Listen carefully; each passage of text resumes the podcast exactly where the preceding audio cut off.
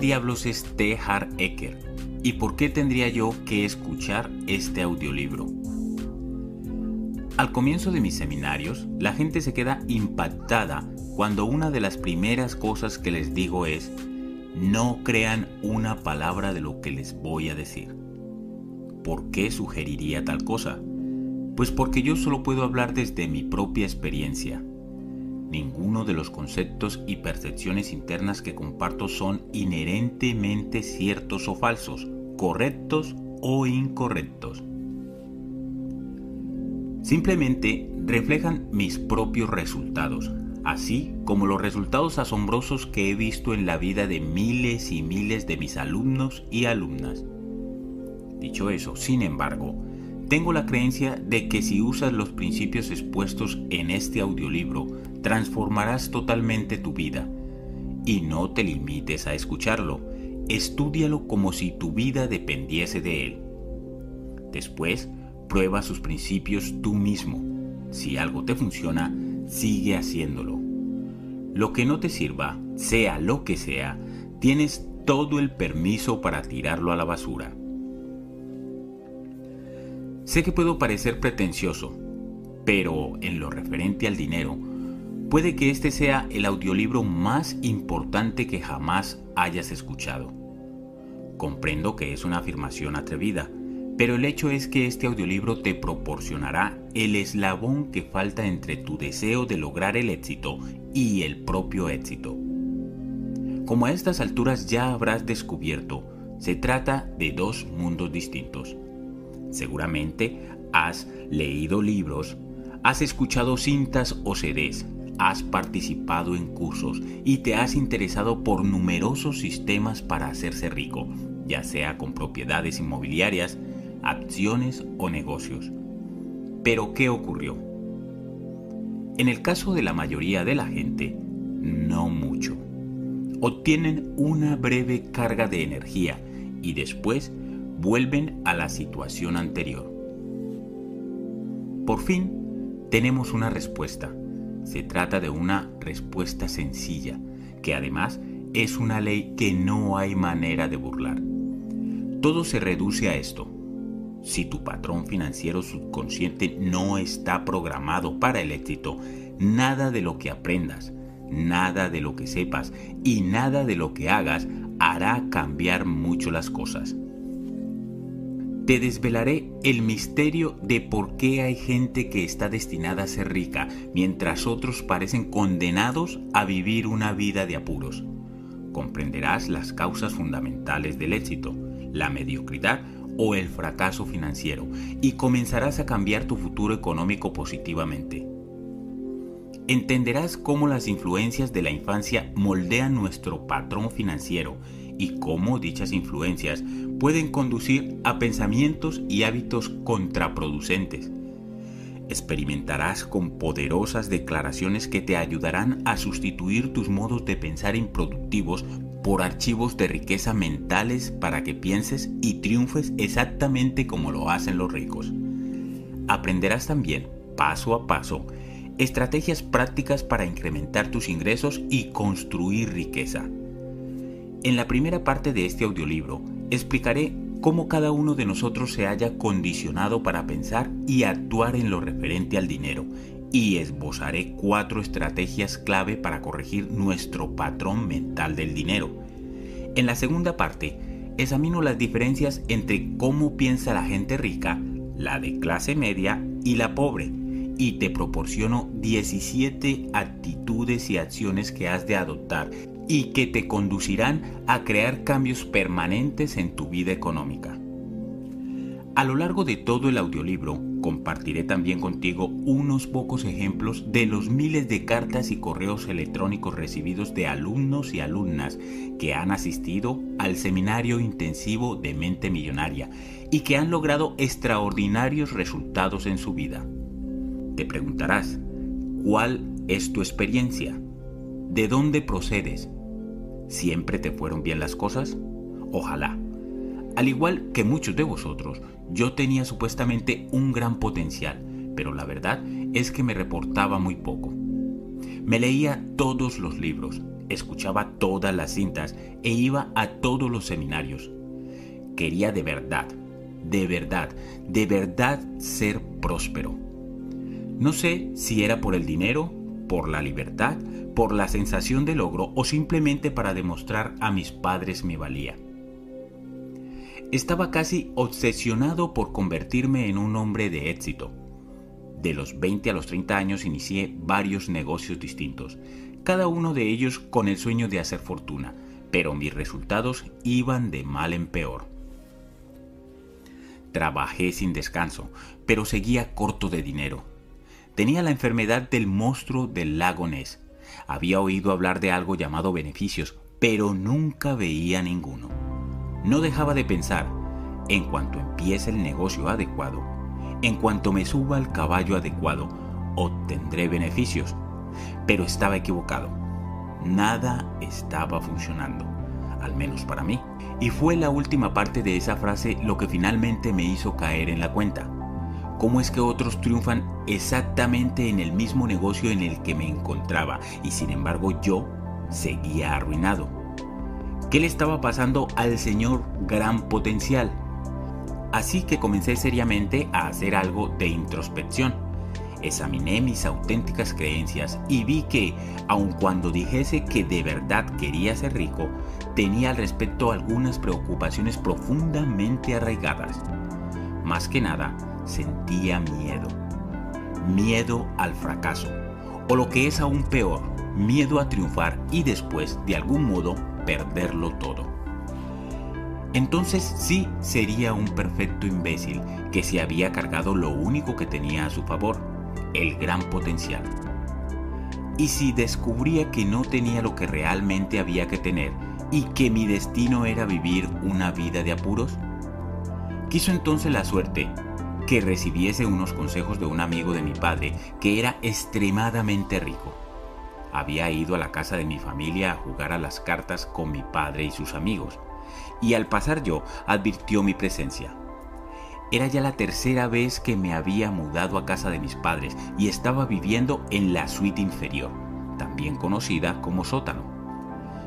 Supongo que papá se había quejado de mi lamentable existencia, porque cuando me vio tenía en los ojos la expresión de condolencia reservada normalmente para los afligidos en un funeral. El amigo de mi padre me dijo, Hart, yo empecé igual que tú, siendo un completo desastre. Fantástico, pensé sinceramente, ya me siento mucho mejor. Él prosiguió, pero después me dieron unos consejos que cambiaron mi vida y me gustaría pasártelos a ti.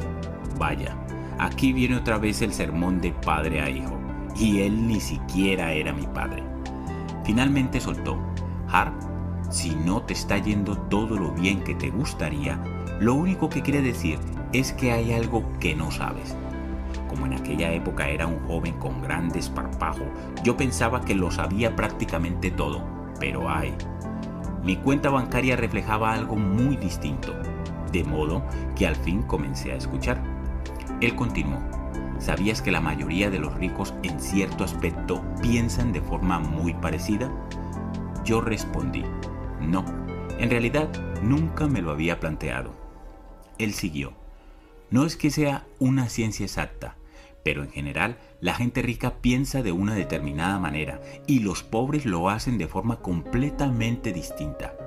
Esos modos de pensar orientan sus acciones y por tanto determinan sus resultados. Luego prosiguió, si pensaras como lo hacen los ricos e hicieras lo que hacen ellos, ¿crees que tú también podrías hacerte rico? Recuerdo que contesté con toda la confianza de una patata. Creo que sí. Pues respondió él, lo único que tienes que hacer es copiar el modo de pensar de la gente rica. En aquel tiempo yo era muy escéptico, por lo que le pregunté, ¿y qué estás tú pensando en este momento? A lo que él contestó, estoy pensando que los ricos cumplen sus compromisos y ahora mismo mi compromiso es con los muchachos y con tu padre, que me están esperando para jugar a las cartas. Nos vemos. Y se fue. Pero lo que había dicho caló en mí. En aquel momento no tenía ninguna otra cosa que hacer con mi vida, así que me lancé con entusiasmo a estudiar a la gente rica y cómo pensaban. Aprendí todo cuanto pude acerca de los funcionamientos internos de la mente, pero me concentré principalmente en la psicología del dinero y del éxito. Descubrí que algo era cierto, los ricos sí piensan realmente de forma muy distinta a como lo hacen los pobres e incluso de manera diferente a la gente de clase media. Al final, me di cuenta de cómo mis propios pensamientos estaban manteniéndome apartado de la riqueza.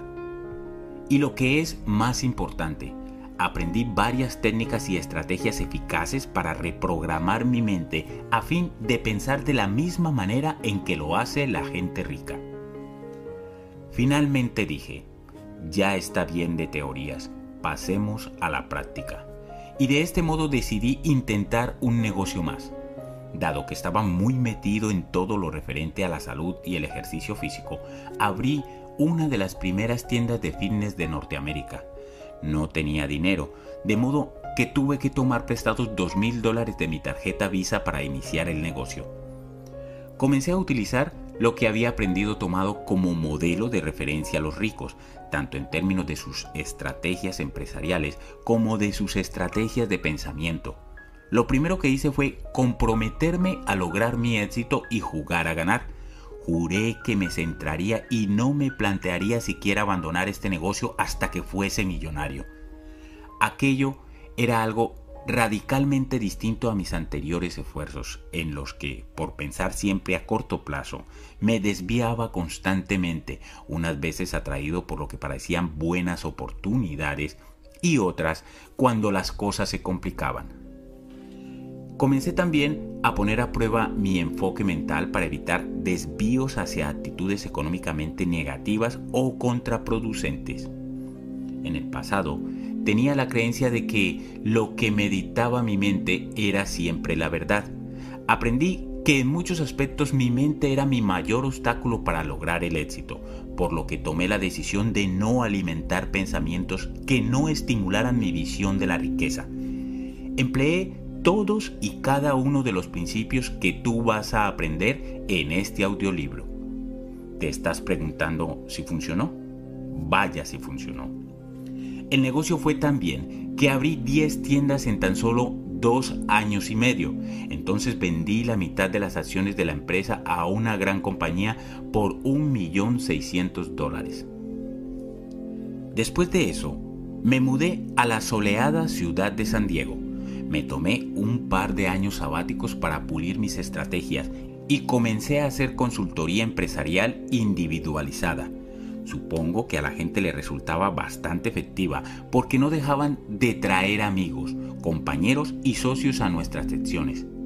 Pronto estuve entrenando a 10 y en ocasiones hasta 20 personas a la vez. Uno de mis clientes sugirió que podría abrir una escuela. Pensé que era una magnífica idea, así que lo hice. Fundé la Street Smart Business School y enseñé a miles de personas de toda Norteamérica Estrategias empresariales para lograr el éxito con alta velocidad. Mientras viajaba por todo el continente ofreciendo mis seminarios, me di cuenta de algo extraño. Podía tener a dos personas sentadas a una al lado de la otra en la misma habitación, aprendiendo exactamente los mismos principios y estrategias. Una de ellas tomaba estas herramientas y salía catapultada hacia el éxito. Sin embargo, ¿Sabes lo que podría ocurrirle a la persona sentada justo a su lado? La respuesta es no mucho. Fue entonces cuando se me hizo obvio que puedes contar con las mejores herramientas del mundo, pero si hay un agujero diminuto en tu caja de herramientas, ahora mismo estoy señalando mi cabeza, tienes un problema. De modo que diseñé un programa titulado Mente Millonaria Intensiva, basándome en el juego interior del dinero y el éxito. Cuando combiné el juego interior, la caja de herramientas, con el juego exterior, las herramientas, los resultados de prácticamente todo el mundo se disparaban. Y eso es lo que vas a aprender en este audiolibro. A dominar el juego interior del dinero para ganar el juego del dinero vas a aprender a pensar en rico para hacerte rico. La gente me pregunta a menudo si mi éxito fue un golpe de suerte, algo excepcional, o si ha continuado. Déjame que lo exprese de este modo. Utilizando los principios exactos que yo enseño, he ganado millones y millones de dólares y soy varias veces multimillonario. Prácticamente todas mis inversiones y empresas parecen despegar como cohetes. Hay gente que me dice que todo lo que toco se convierte en oro.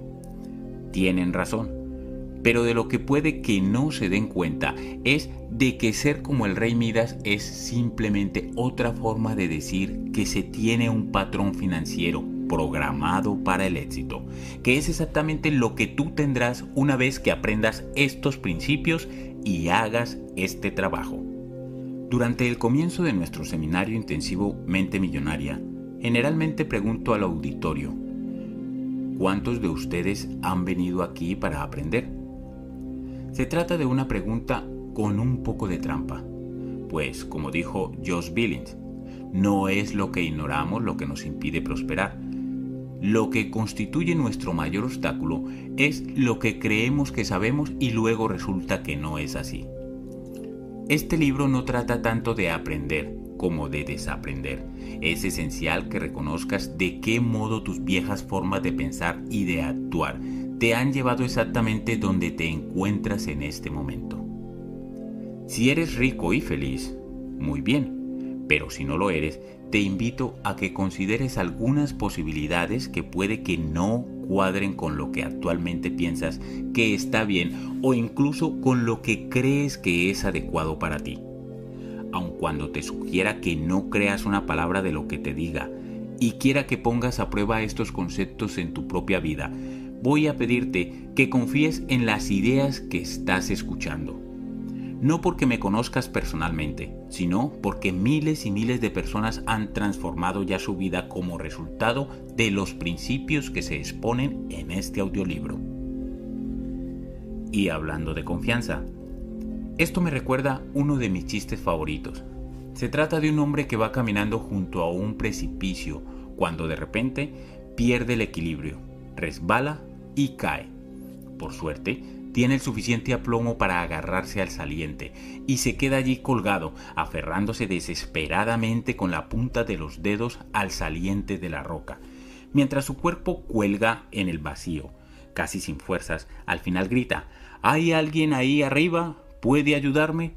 De pronto se percibe una voz poderosa como un trueno. Soy Dios, yo puedo ayudarte. Tú suéltate y confía. A continuación se oye, ¿Hay alguien más ahí arriba que pueda ayudarme? La lección es sencilla. Si quieres pasar a un nivel superior de vida, tienes que estar dispuesto a desprenderte de algunos de tus antiguos modos de pensar y de ser y a adoptar otros nuevos. Los resultados a la larga hablarán por sí mismos. Primera parte. Tu patrón del dinero. Vivimos en un mundo de dualidades, arriba y abajo, luz y oscuridad, caliente y frío, dentro y fuera, deprisa y despacio, derecha e izquierda. Estos no son sino unos pocos ejemplos de los miles de polos opuestos. Para que exista un polo, debe existir también el otro. ¿Es posible que haya una derecha sin una izquierda? Ni por casualidad. Por consiguiente, al igual que hay leyes externas del dinero, debe haber leyes internas. Entre las primeras hay cosas como las técnicas empresariales, la administración financiera y las estrategias de inversión. Son todos asuntos esenciales, pero el juego interior es todavía más importante. Una analogía sería un carpintero y sus herramientas. Tener herramientas de buena calidad resulta imprescindible, pero ser un carpintero de primera que las utilice magistralmente es aún más importante. Yo tengo un dicho, no basta con estar en el lugar adecuado en el momento justo. Tienes que ser la persona adecuada en el lugar adecuado en el momento justo. Así pues, ¿quién eres tú? ¿Cómo piensas? cuáles son tus creencias, cuáles son tus hábitos y tus rasgos de carácter. ¿Cómo te sientes realmente con respecto a ti mismo? ¿Qué grado de confianza tienes en ti mismo? ¿Cómo te relacionas con los demás? ¿Cuánto confías en los demás? ¿Sientes verdaderamente que mereces la riqueza? ¿Cuál es tu actitud para actuar a pesar del miedo, a pesar de la preocupación, a pesar de los inconvenientes, a pesar de las molestias? ¿Eres capaz de actuar cuando no estás de humor?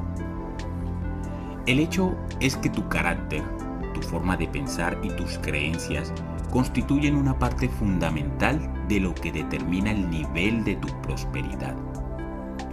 Uno de mis autores favoritos, Stuart Wilde, lo expresa del siguiente modo.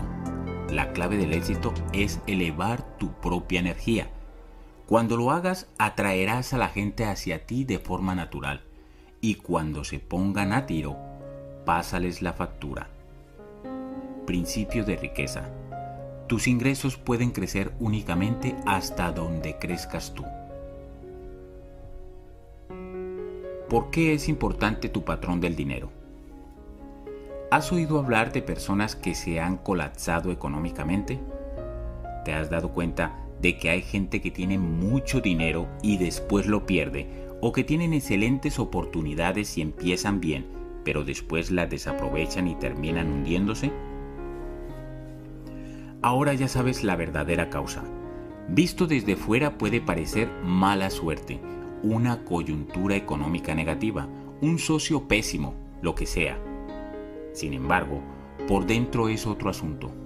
Por eso, si entraras en contacto con cantidades de dinero importantes sin estar mentalmente preparado para ello, lo más probable es que la riqueza te durase poco y que finalmente terminaras perdiéndola.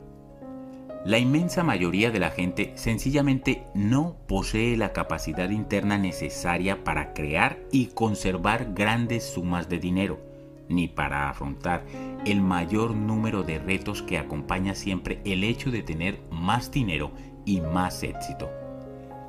Esa, amigos míos, es la principal razón por la que no tienen más dinero.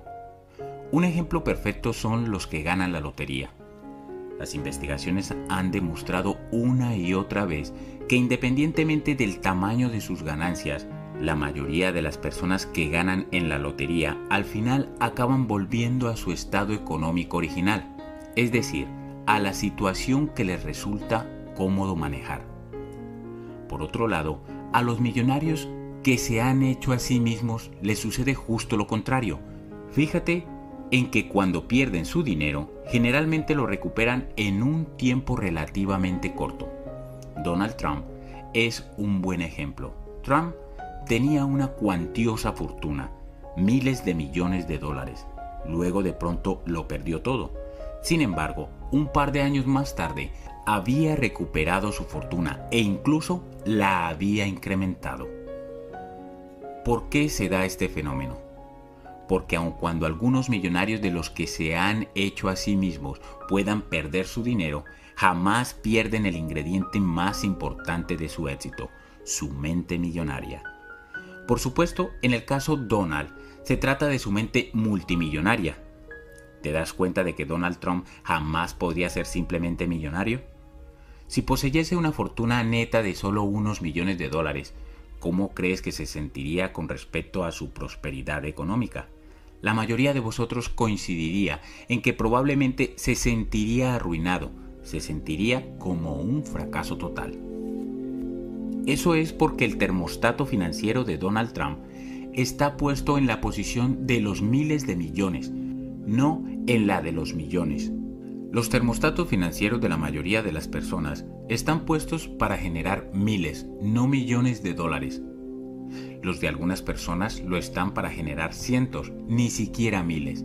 Y los de otras, en la posición de bajo cero. Se encuentran completamente congelados y no tienen la más mínima idea de por qué. La realidad es que la mayor parte de la gente no alcanza su pleno potencial. La mayoría de las personas no son prósperas. Las investigaciones demuestran que el 80% de los individuos jamás disfrutan de la libertad económica que les gustaría poseer y también que el 80% ni siquiera pretenderán ser verdaderamente felices. La razón es sencilla. La mayoría de la gente es inconsciente. Van un poco como dormidos al volante. Trabajan y piensan a un nivel superficial de la vida basándose tan solo en lo que ven. Viven estrictamente en el mundo visible. Las raíces crean los frutos. Imagine un árbol. Supongamos que representa al árbol de la vida. En él hay frutos. En la vida a nuestros frutos se los denomina nuestros resultados. Pero miramos los frutos, nuestros resultados, y no nos gustan no hay suficientes, son demasiado pequeños o no saben bien. Entonces, ¿qué tenemos tendencia a hacer? La mayoría de nosotros pone aún más atención y concentración en los frutos, en los resultados. Pero ¿qué es lo que en realidad crea esos frutos concretos? Lo que crea esos frutos son las semillas y las raíces. Es lo que hay bajo el suelo, lo que crea aquello que está por encima de él. Lo que no se ve es lo que crea lo que se ve. ¿Y eso qué significa? Significa que si quieres cambiar los frutos tendrás que modificar primero las raíces. Si quieres cambiar lo visible, antes deberás transformar lo invisible. Principio de riqueza. Si quieres cambiar los frutos, tendrás que modificar primero las raíces. Si quieres cambiar lo visible, antes deberás transformar lo invisible. Muchos dicen que solo viendo creen. La pregunta que yo tengo para esa gente es, ¿por qué te molestas en pagar la cuenta de la luz? Aunque no puedas ver la electricidad, sí puedes seguramente reconocer y utilizar su potencia. Si tienes cualquier duda de su existencia, mete el dedo en un enchufe y te garantizo que tus dudas se desvanecerán rápidamente. Según mi experiencia, lo que no puedes ver de este mundo no es muchísimo más poderoso de cualquier cosa que puedas ver. Estarás de acuerdo o no con esta afirmación, pero en la medida en que no apliques este principio en tu vida, tendrás problemas. ¿Por qué? Porque estás yendo en contra de las leyes de la naturaleza, según las cuales lo que hay debajo del suelo crea lo que está por encima de él. Lo invisible crea lo visible. Como seres humanos, formamos parte de la naturaleza, no estamos por encima de ella. Por consiguiente, cuando nos alineamos con sus leyes y trabajamos en nuestras raíces, nuestro mundo interior, nuestra vida fluye suavemente. Cuando no lo hacemos, la vida se complica. En todos los bosques, en todas las granjas, en todos los huertos de la tierra, es lo que se encuentra bajo el suelo, lo que crea aquello que hay por encima de él. Por eso es inútil que pongas la atención en los frutos que ya has cultivado. No puedes cambiar los que cuelgan del árbol. Sin embargo, sí puedes cambiar los frutos del mañana. Pero para hacerlo, tendrás que cavar debajo del suelo y fortalecer las raíces. Una de las cosas más importantes que puedas llegar a comprender en esta vida es que no vivimos en un único plano de existencia, lo hacemos en al menos cuatro esferas distintas a la vez. Estos cuatro cuadrantes son el mundo físico, el mundo mental, el mundo emocional y el mundo espiritual. La mayoría de la gente jamás se da cuenta de que la esfera física es simplemente una impresión de las otras tres. Por ejemplo, supongamos que acabas de escribir una carta en el ordenador. Le das a la tecla de imprimir y rápidamente la carta te sale por la impresora. Miras la copia impresa y fíjate por dónde. Encuentras un error tipográfico.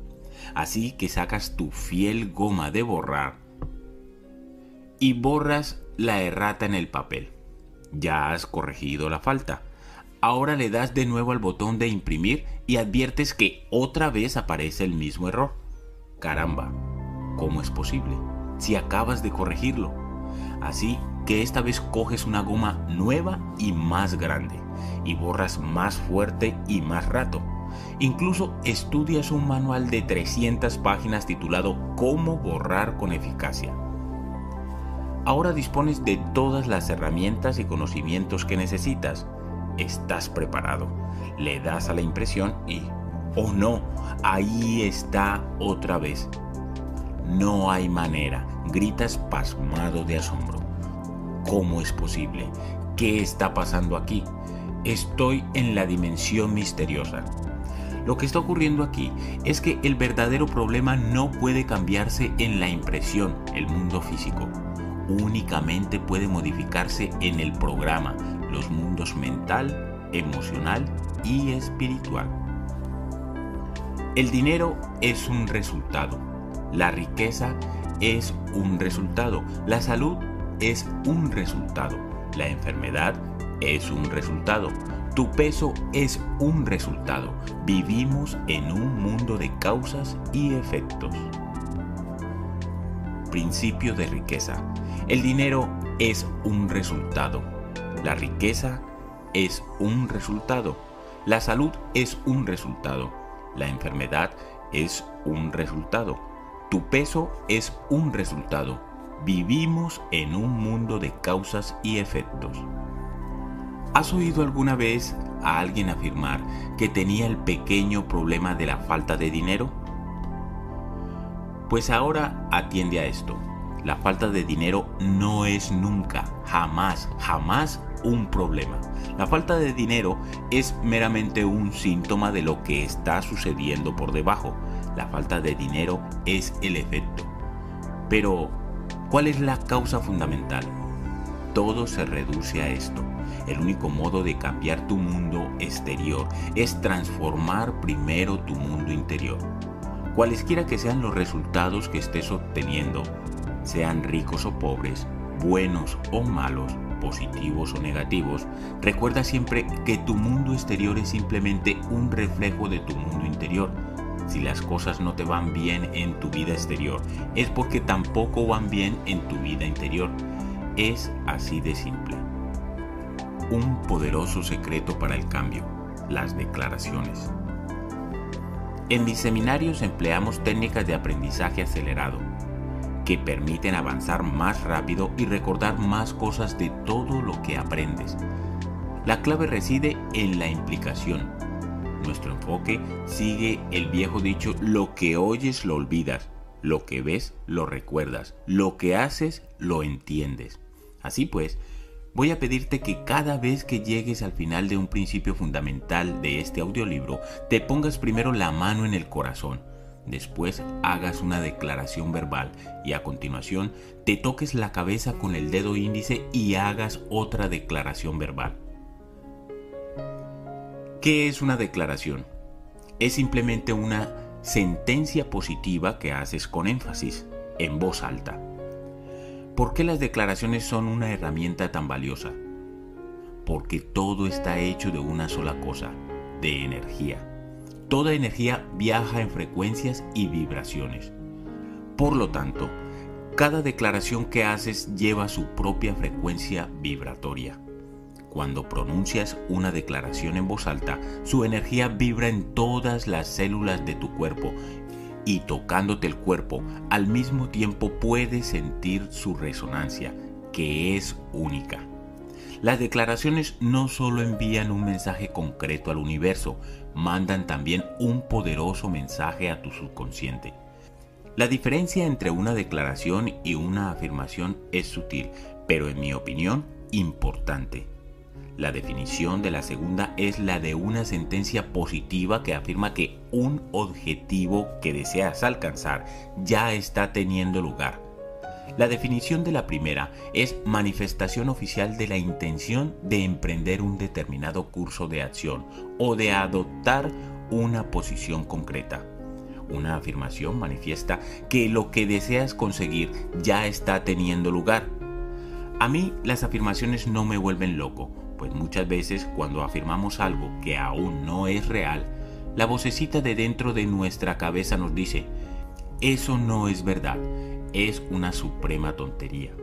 Sin embargo, una declaración no es decir que algo sea cierto, es manifestar que tenemos la intención de hacer o de ser algo. Se trata de una postura que la vocecita puede tragarse, ya que no estamos diciendo que sea cierto ahora mismo, sino que tenemos la intención de que lo sea en el futuro. Una declaración por definición es también algo oficial. Es una manifestación formal de energía al universo y por todo tu cuerpo. Existe otro concepto en la definición que es importante, acción. Debes emprender todas las acciones necesarias para hacer realidad tu intención. Te recomiendo que pronuncies tus declaraciones en voz alta cada mañana y cada noche. Y si las articulas mientras te miras al espejo, eso acelerará aún más el proceso. Ahora tengo que admitir que cuando oí hablar de todo esto por primera vez dije, ni hablar, este rollo de las declaraciones no es para mí. Pero como en aquel momento estaba sin blanca, finalmente pensé, ¿qué diablos? Esto no puede hacerme ningún daño. Y empecé a realizarlas. Ahora soy rico, así que no debería sorprender mucho que crea firmemente en la eficacia de las declaraciones. Os aseguro que funcionan de verdad. De cualquier modo, preferiría ser muy crédulo y muy rico a desconfiar de todo y no tener un centavo. ¿Y tú? Lo dicho, te invito a que te pongas la mano en el corazón y repitas la siguiente. Declaración. Mi mundo interior crea mi mundo exterior. Ahora tócate la cabeza y di, tengo una mente millonaria. ¿Cuál es tu patrón del dinero y cómo se ha formado? Tanto en mis apariciones en la radio como en la televisión, la siguiente afirmación me ha hecho famoso. Si me das 5 minutos, puedo predecir el futuro económico que tendrás el resto de tu vida. Principio de riqueza. Si me das 5 minutos, puedo predecir el futuro económico que tendrás el resto de tu vida. ¿Cómo? En una breve conversación, puedo identificar lo que se denomina tu patrón del dinero y del éxito. Cada uno de nosotros disponemos de un patrón personal ya grabado en nuestro subconsciente. Y este patrón, más que cualquier cosa y más que la combinación de todas las demás cosas, es lo que determina tu destino económico. ¿Y qué es el patrón del dinero? Como analogía, Consideremos el patrón de una casa, que es un plano o un diseño de esa casa en concreto. De igual manera, tu patrón del dinero es simplemente tu programa o modo de ser en relación con el dinero. Quiero presentarte una fórmula extremadamente importante, ya que es la que determina cómo creas tu realidad y tu riqueza.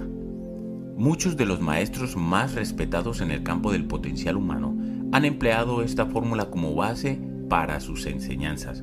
Se trata de la fórmula del proceso de manifestación y se puede expresar del modo siguiente. Principio de riqueza. Los pensamientos llevan a sentimientos. Los sentimientos llevan a acciones. Las acciones llevan a resultados. Tu patrón financiero está compuesto por una combinación de tus pensamientos, tus sentimientos y tus acciones en relación con el dinero. ¿Y cómo se formó tu patrón del dinero? Muy sencillo. Tu patrón financiero consta principalmente de la información o programación que recibiste en el pasado y especialmente de niño, cuando eras todavía muy pequeño. ¿Quiénes fueron las principales fuentes de esa programación o de ese condicionamiento? Para la mayoría de la gente, en la lista se encuentran los padres, los hermanos o hermanas, los amigos, las figuras de autoridad, los profesores, los líderes religiosos, los medios de comunicación y la cultura en la que vives, por nombrar solo unas cuantas. Tomemos la cultura. ¿Acaso no es verdad que determinadas culturas tienen un cierto modo de pensar y tratar con el dinero mientras que otras presentan un enfoque distinto? ¿Piensas que un niño o una niña sale del vientre materno ya con sus actitudes hacia el dinero o crees que se le enseña a tratar con él?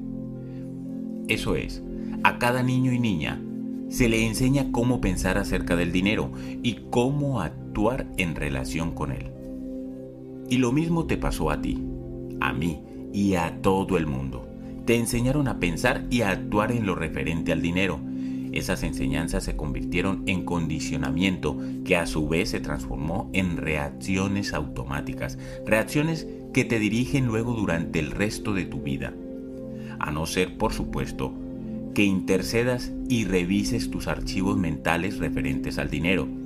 Y eso es exactamente lo que voy a hacer en este audiolibro. Y lo que hacemos para miles de personas cada año a un nivel más profundo y permanente en el seminario intensivo Mente Millonaria. Dije antes que los pensamientos llevan a sentimientos, estos a acciones y las acciones a resultados. Aquí surge una interesante pregunta. ¿De dónde vienen tus pensamientos?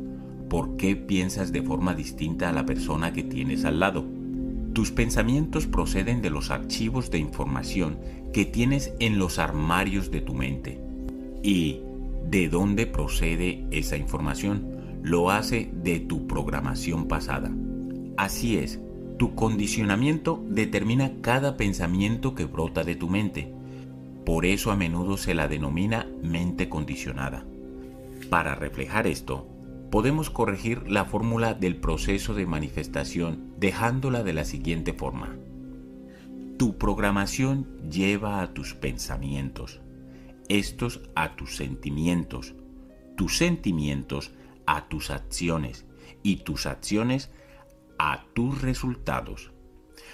Por lo tanto, al igual que se hace con un ordenador personal, cambiando tu programación das el primer paso esencial para el cambio de tus resultados.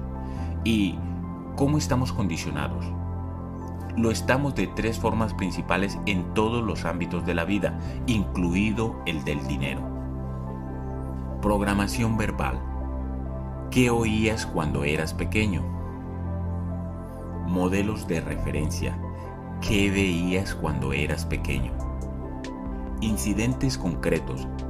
¿Qué experimentaste cuando eras pequeño? Es importante comprender estos tres aspectos del condicionamiento, por lo que vamos a examinar cada uno de ellos. En la segunda parte de este audiolibro aprenderás a reorientar tu mente para la riqueza y el éxito. Primera influencia, la programación verbal. Comencemos por la programación verbal. ¿Qué oías en tu infancia sobre el dinero, la riqueza y la gente rica? ¿Oíste alguna vez expresiones como el dinero es el origen de todos los males? Los ricos son avariciosos y mezquinos. Los ricos son malvados. Está podrido de dinero. Para juntar algún dinero tienes que matarte a trabajar. El dinero no crece en los árboles no puede ser rico y espiritual. La felicidad no puede comprarse. Poderoso caballero es don dinero. Los ricos son cada vez más ricos y los pobres cada vez más pobres. No todo el mundo puede ser rico. Nunca se puede llegar a todo. Y la infame, eso no es para nosotros. En mi casa, cada vez que pedía dinero a mi padre, le oía despotricar ¿De qué estoy hecho yo? ¿De dinero? Yo respondí en broma, ojalá me llevaría un brazo, una mano o hasta un dedo. Jamás se rió ni una sola vez. Aquí reside el problema. Todas las afirmaciones que oíste sobre el dinero cuando eras niño permanecen en tu subconsciente como parte del patrón que está rigiendo tu vida económica.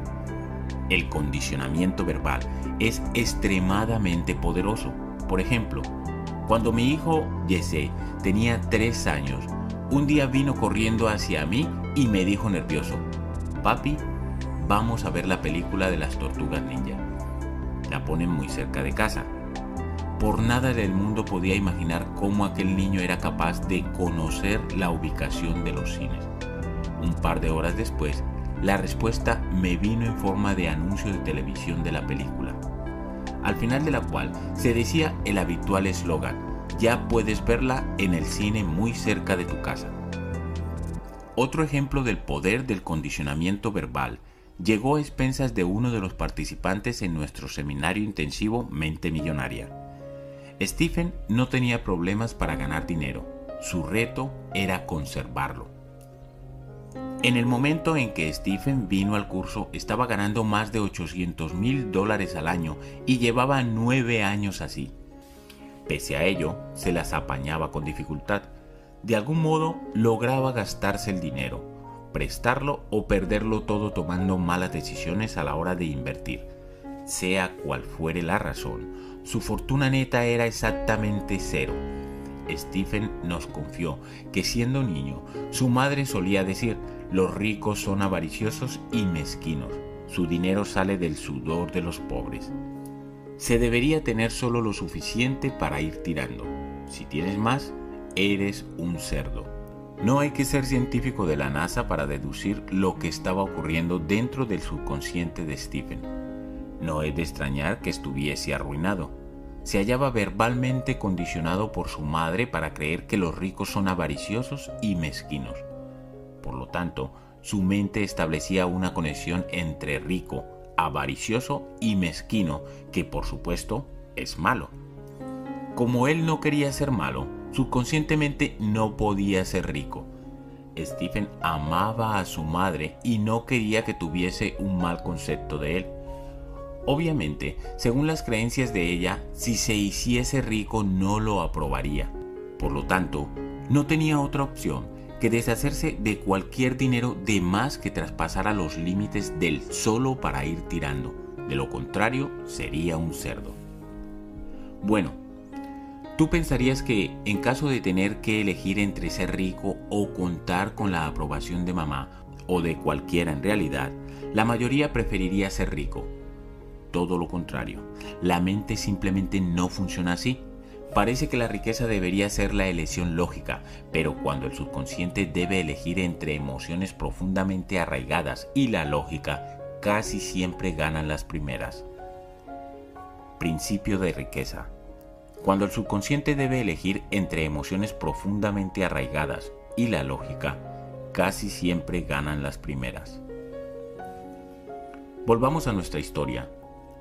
En el curso, en menos de 10 minutos empleamos unas cuantas técnicas extremadamente eficaces. El patrón del dinero de Stephen cambió de forma espectacular. En solo dos años pasó de estar casi arruinado a convertirse en millonario. En el seminario, Stephen comenzó a comprender que sus creencias no productivas eran de su madre y que estaban basadas en la programación mental de ella y no en la de él.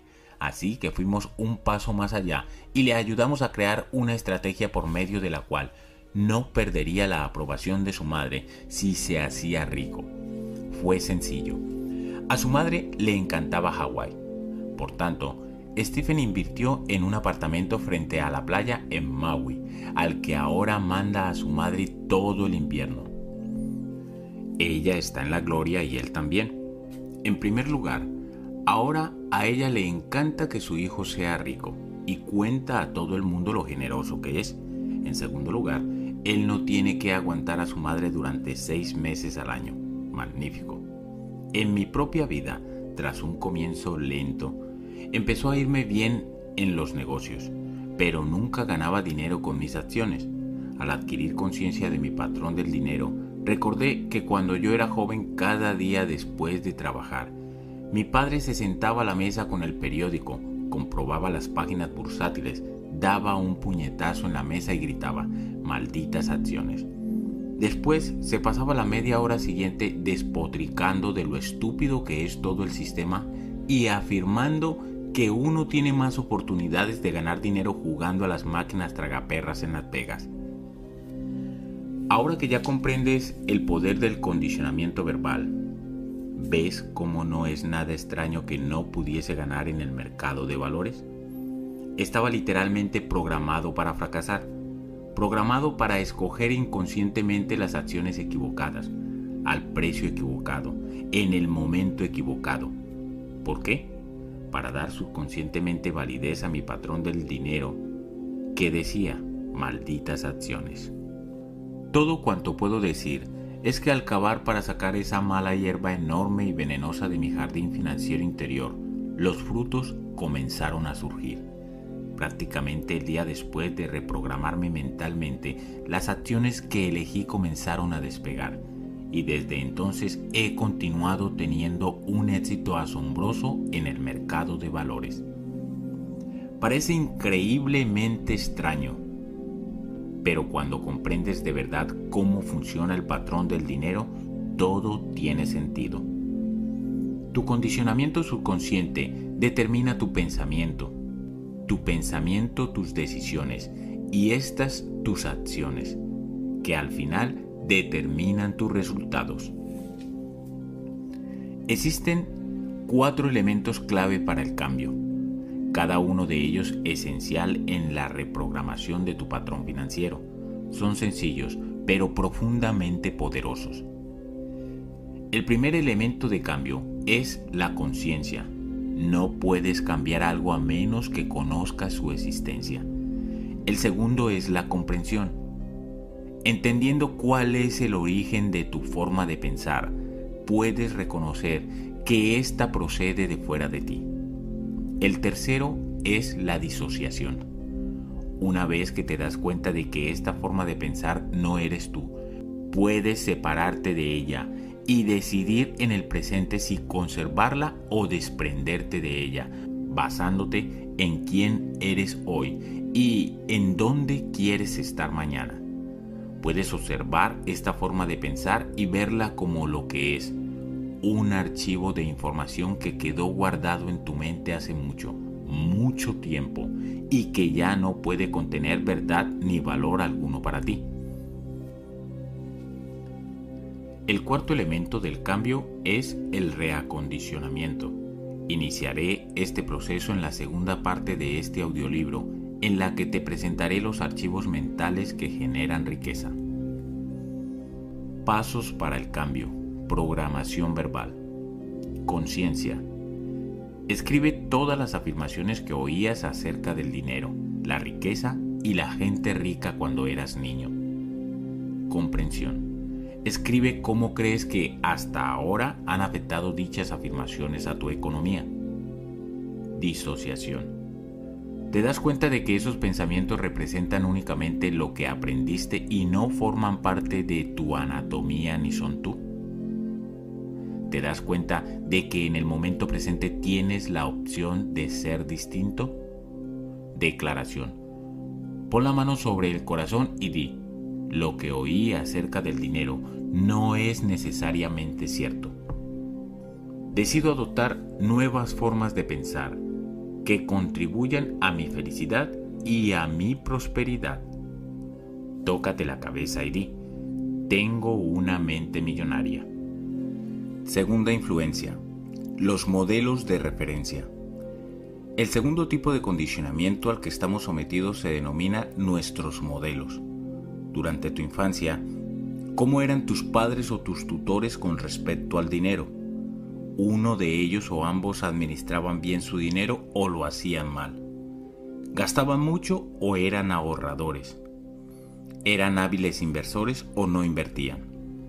Asumían riesgos o eran conservadores. Había constantemente dinero o era este más bien escaso. El dinero ¿Llegaba con facilidad a tu familia o era siempre una lucha conseguirlo? ¿Era una fuente de alegría en casa o causa de amargas discusiones? ¿Por qué resulta importante esta información? Probablemente hayas oído la expresión mono de repetición. Así somos los humanos. De pequeños aprendemos todo de los modelos que tenemos alrededor aunque la mayoría de nosotros odiaríamos admitirlo, hay bastante verdad en el viejo dicho de tal palo, tal astilla. Esto me recuerda el chiste de una mujer que prepara las rebanadas de jamón cocido para cenar cortándoles los dos extremos. su marido, que ya había observado dicha práctica, le pregunta un día por qué corta los extremos del jamón. Ella le contesta, así lo hacía mi madre. Resulta que la madre de ella venía esa noche a cenar, así que le pregunta por qué cortaba los extremos del jamón. A lo que ella responde, mi madre lo hacía siempre así. De modo que deciden llamar a la abuela por teléfono para hacerle la misma pregunta. ¿Cuál creéis que fue su respuesta? Porque mi sartén era demasiado pequeña. La cuestión es que, en general, en el ámbito del dinero tendemos a ser idénticos a uno de nuestros progenitores o bien adoptamos una actitud que es combinación de las que cada uno de ellos tenía. Por ejemplo, mi padre era empresario de la construcción. Construía entre una docena y cien casas por proyecto. Cada proyecto requería la inversión de una enorme suma de capital mi padre debía aportar todo lo que teníamos y pedir grandes préstamos al banco hasta que se vendían las casas y llegaba el dinero en efectivo. Por consiguiente, al comienzo de cada proyecto no teníamos dinero y estábamos endeudados hasta las cejas. Como puedes imaginar, durante ese periodo papá no tenía el mejor de los humores y la generosidad tampoco era su fuerte. Si le pedía cualquier cosa que costara aunque fuese un centavo, su respuesta estándar después del habitual yo de que estoy hecho de dinero era ¿estás loco? Por supuesto, yo no tenía ni un centavo, pero lo que sí lograba era esa mirada de ni se te ocurra volver a preguntar. Estoy seguro de que la conoces. Este panorama duraba aproximadamente un año o dos, hasta que las casas al final se vendían. Entonces estábamos forrados de pasta. De repente, papá era una persona distinta. Se sentía contento, era amable y extremadamente generoso. Venía y me preguntaba si necesitaba unos cuantos dólares. A mí me apetecía devolverle su mirada, pero no era tan estúpido. Así que me limitaba a decir, claro papá, gracias, y ponía los ojos en blanco. Así la vida estaba bien, hasta el temido día en que llegaba a casa y anunciaba, he encontrado un buen terreno, vamos a construir otra vez. Recuerdo perfectamente que le decía, fantástico papá, buena suerte, mientras se me hundía el corazón sabiendo los apuros que estábamos a punto de pasar otra vez. Este patrón duró desde que tuve uso de razón más o menos a los 6 años hasta los 21 cuando me fui de casa de mis padres para siempre. Entonces cesó, o al menos eso creía yo. A la edad de 21 años, terminé de estudiar y me convertí, ¿lo adivinaste?, en constructor. Luego pasé a otros tipos de negocios basados en proyectos. Por alguna extraña razón, hacía una pequeña fortuna, pero no mucho tiempo después ya estaba arruinado. Me metía en otro negocio y creía estar de nuevo en lo más alto del mundo, solo para tocar fondo un año más tarde. Ese patrón de altibajos continuó durante casi 10 años antes de darme cuenta de que tal vez el problema no fuese el tipo de negocio que elegía, los socios, los empleados que tenía, el estado de la economía, ni mi decisión de tomarme un tiempo sin trabajar y relajarme cuando las cosas iban bien. Finalmente reconocí que tal vez solo tal vez, estaba reviviendo inconscientemente el patrón de ingresos con altibajos de mi padre. Todo lo que puedo decir es que menos mal que aprendí lo que tú estás aprendiendo en este audiolibro y que fui capaz de reacondicionar mi mente y salir de ese modelo tipo yo-yo para pasar a tener unos ingresos en crecimiento constante. Actualmente, el impulso de cambiar cuando las cosas van bien y sabotearme a mí mismo aún aparece, pero ahora en mi mente hay otro archivo que observa este sentimiento y dice, gracias, ahora centrémonos de nuevo y volvamos al trabajo. Otro ejemplo es de uno de mis seminarios en Orlando, Florida. Como de costumbre, la gente iba subiendo en fila al entarimado, uno a uno, para pedirme un autógrafo y saludarme, darme las gracias o lo que fuese. Jamás olvidaré a un señor mayor porque subió sollozando. Apenas si podía contener el aliento e iba enjugándose las lágrimas con la manga. Le pregunté qué le ocurría. Me dijo, tengo 63 años y llevo leyendo libros y yendo a seminarios desde que se inventaron.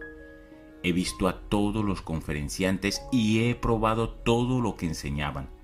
Lo he intentado con las acciones, con la propiedad inmobiliaria y he tenido más de una docena de negocios distintos. Volví a la universidad y me saqué un máster en administración de empresas. He adquirido más conocimientos que 10 hombres normales y sin embargo nunca he alcanzado el éxito económico. Siempre empezaba bien pero finalmente acababa con las manos vacías y en todos esos años nunca supe por qué. Pensaba que simplemente debía de ser un completo estúpido, hasta hoy. Por fin, después de escucharle a usted, todo tiene sentido. A mí no me pasa nada, simplemente tenía el patrón del dinero de mi padre metido en la cabeza y eso ha sido mi némesis. Mi padre atravesó de lleno la era de la depresión. Todos los días trataba de obtener empleos o de vender cosas y venía a casa con las manos vacías. Ojalá yo hubiera entendido lo de los modelos de referencia y los patrones del dinero 40 años atrás. Qué pérdida de tiempo, tanto aprender y tantos conocimientos. Comenzó a llorar aún más fuerte. Yo le respondí, ni hablar de que sus conocimientos sean una pérdida de tiempo, simplemente han estado latentes, esperando en un banco mental, esperando que surgiera la oportunidad Ahora que ya ha formulado usted un patrón del éxito, todo lo que ha aprendido en su vida se volverá utilizable y saldrá catapultado hacia el éxito. La mayoría de nosotros cuando oímos la verdad ya la sabemos. El hombre empezó a relajarse y comenzó de nuevo a respirar profundamente. Entonces apareció en su rostro una gran sonrisa. Me dio el mayor de los abrazos y dijo, gracias, gracias, gracias. La última vez que supe de él, todo le iba viento en popa. Ha acumulado más riqueza en los últimos 18 meses que en los últimos 18 años. Me encanta. Insisto, puedes tener todos los conocimientos y experiencia del mundo, pero si tu patrón no está programado para el éxito, estás condenado a fracasar económicamente. Muchas veces nos vienen participantes a los seminarios cuyos padres se vieron involucrados en la Segunda Guerra Mundial o que vivieron en tiempos de la depresión. Estas personas sufren a menudo un fuerte impacto cuando se dan cuenta de lo mucho que han influido las experiencias de sus padres en sus creencias y en sus hábitos en torno al dinero. Algunos gastan como locos porque podrías perder fácilmente todo tu dinero, así que más vale que lo disfrutes mientras puedas. Otros siguen el camino contrario, van guardando el dinero y ahorran para cuando llegue la época de las vacas flacas. Unas sabias palabras. Ahorrar pensando en que pueden llegar malos tiempos podría parecer una decisión sensata, pero puede crear grandes problemas. Uno de los principios que enseñamos en otro de nuestros cursos es el poder de la intención. Si estás ahorrando tu dinero para cuando lleguen las vacas flacas, ¿qué es lo que vas a tener? Pues vacas flacas. Deja de hacer eso.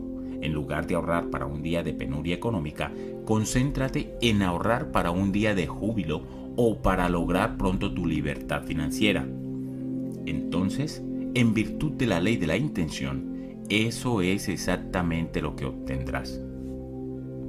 Antes decía que en lo referente al dinero la mayoría de nosotros tendemos a ser idénticos a uno o ambos de nuestros progenitores, pero también existe la otra cara de la moneda. Algunos de nosotros acabamos siendo exactamente lo contrario de lo que fueron uno o ambos de nuestros padres. ¿Por qué tendría que ocurrir eso? ¿Te suenan las palabras ira y rebeldía? Resumiendo, depende simplemente del enfrentamiento que hubieras mantenido con ellos. Por desgracia, cuando éramos niños no podíamos decir a nuestros padres, mamá y papá, sentaos, quiero comentaros algo. No me gusta la forma en que estáis administrando vuestro dinero, ni en realidad vuestra vida, y por lo tanto, cuando sea adulto haré las cosas de forma completamente distinta. Espero que lo entendáis, ahora que paséis buena noche y tengáis dulces sueños. No, no, no, no, no. La cosa no es así en absoluto.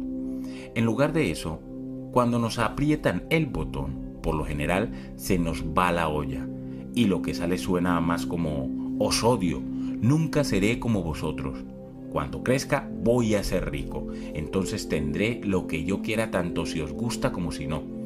Después nos vamos corriendo a nuestra habitación, damos un portazo y empezamos a porrear la almohada o cualquier objeto que tengamos a mano para descargar nuestra frustración. Mucha gente que procede de familias pobres se llena de rabia y rebeldía por ello. En muchos casos salen de casa y se hacen ricos o al menos tienen la motivación para hacerlo. Pero hay un pequeño contratiempo que en realidad constituye un gran bache tanto si este tipo de personas se hacen ricas como si se rompen la crisma tratando de llegar a ser prósperas. Normalmente no son felices. ¿Por qué? Porque la raíz de su riqueza o de su motivación por el dinero es la ira y el resentimiento. Por consiguiente, dinero e ira quedan vinculados en su mente y cuando más dinero tienen o luchan por conseguir, este tipo de individuos se vuelven más iracundos. Al final, su yo interior dice, estoy cansado de ser irascible y de ir estresado por la vida. Solo quiero estar tranquilo y ser feliz. De modo que preguntan a la misma mente que creó la vinculación qué deben hacer ahora con respecto a esta situación, a lo que su mente responde. Si quieres deshacerte de tu ira, vas a tener que deshacerte de tu dinero. Y eso es lo que hacen inconscientemente se deshacen de su dinero. Gastan más de la cuenta, realizan una mala inversión, caen en un divorcio económicamente desastroso o sabotean su prosperidad de alguna otra forma. Pero no importa, porque ahora estos tipos son felices, ¿verdad? Mentira.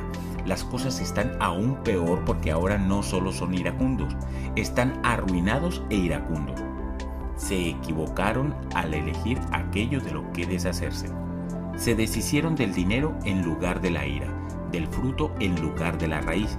Mientras tanto, el auténtico problema es y lo fue siempre la ira existente entre ellos y sus padres. Y mientras no resuelvan esa ira, jamás serán verdaderamente felices ni tendrán paz interior, con independencia del dinero que tengan o que no tengan. La razón o motivación que tengas para ganar dinero o lograr éxito es vital. Si tu motivación para adquirirlos procede de una raíz no productiva, como el miedo, la rabia o la necesidad de demostrar lo que vales, el dinero nunca te reportará felicidad. Principio de riqueza. Si tu motivación para adquirir dinero o éxito procede de una raíz no productiva, como el miedo, la rabia o la necesidad de demostrar lo que vales, el dinero nunca te reportará felicidad. ¿Por qué? Porque no puedes solucionar ninguna de estas cuestiones con dinero. Tomemos por ejemplo el miedo. Durante mis seminarios pregunto al auditorio, ¿cuántos de ustedes citarían el miedo como su principal motivación para el éxito? No hay mucha gente que levante la mano. Sin embargo, luego pregunto, ¿Cuántos de ustedes citarían la seguridad como uno de sus motivadores principales para el éxito? Casi todos los presentes levantan la mano. Pero fíjate, tanto la seguridad como el miedo están motivados por lo mismo. El hecho de búsqueda de seguridad viene de la inseguridad, que a su vez se basa en el miedo. Así pues, ¿más dinero disipará el miedo? ¿Qué más quisieras? La respuesta es absolutamente no. ¿Por qué? Porque el dinero no es la raíz del problema, es el miedo. Lo que es aún peor es que el miedo no es solo un problema, sino también un hábito.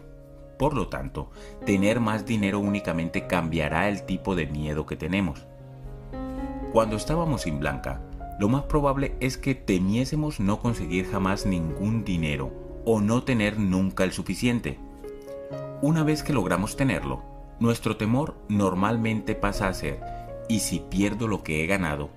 ¿O todos van a querer lo que tengo? ¿O los impuestos me van a acribillar?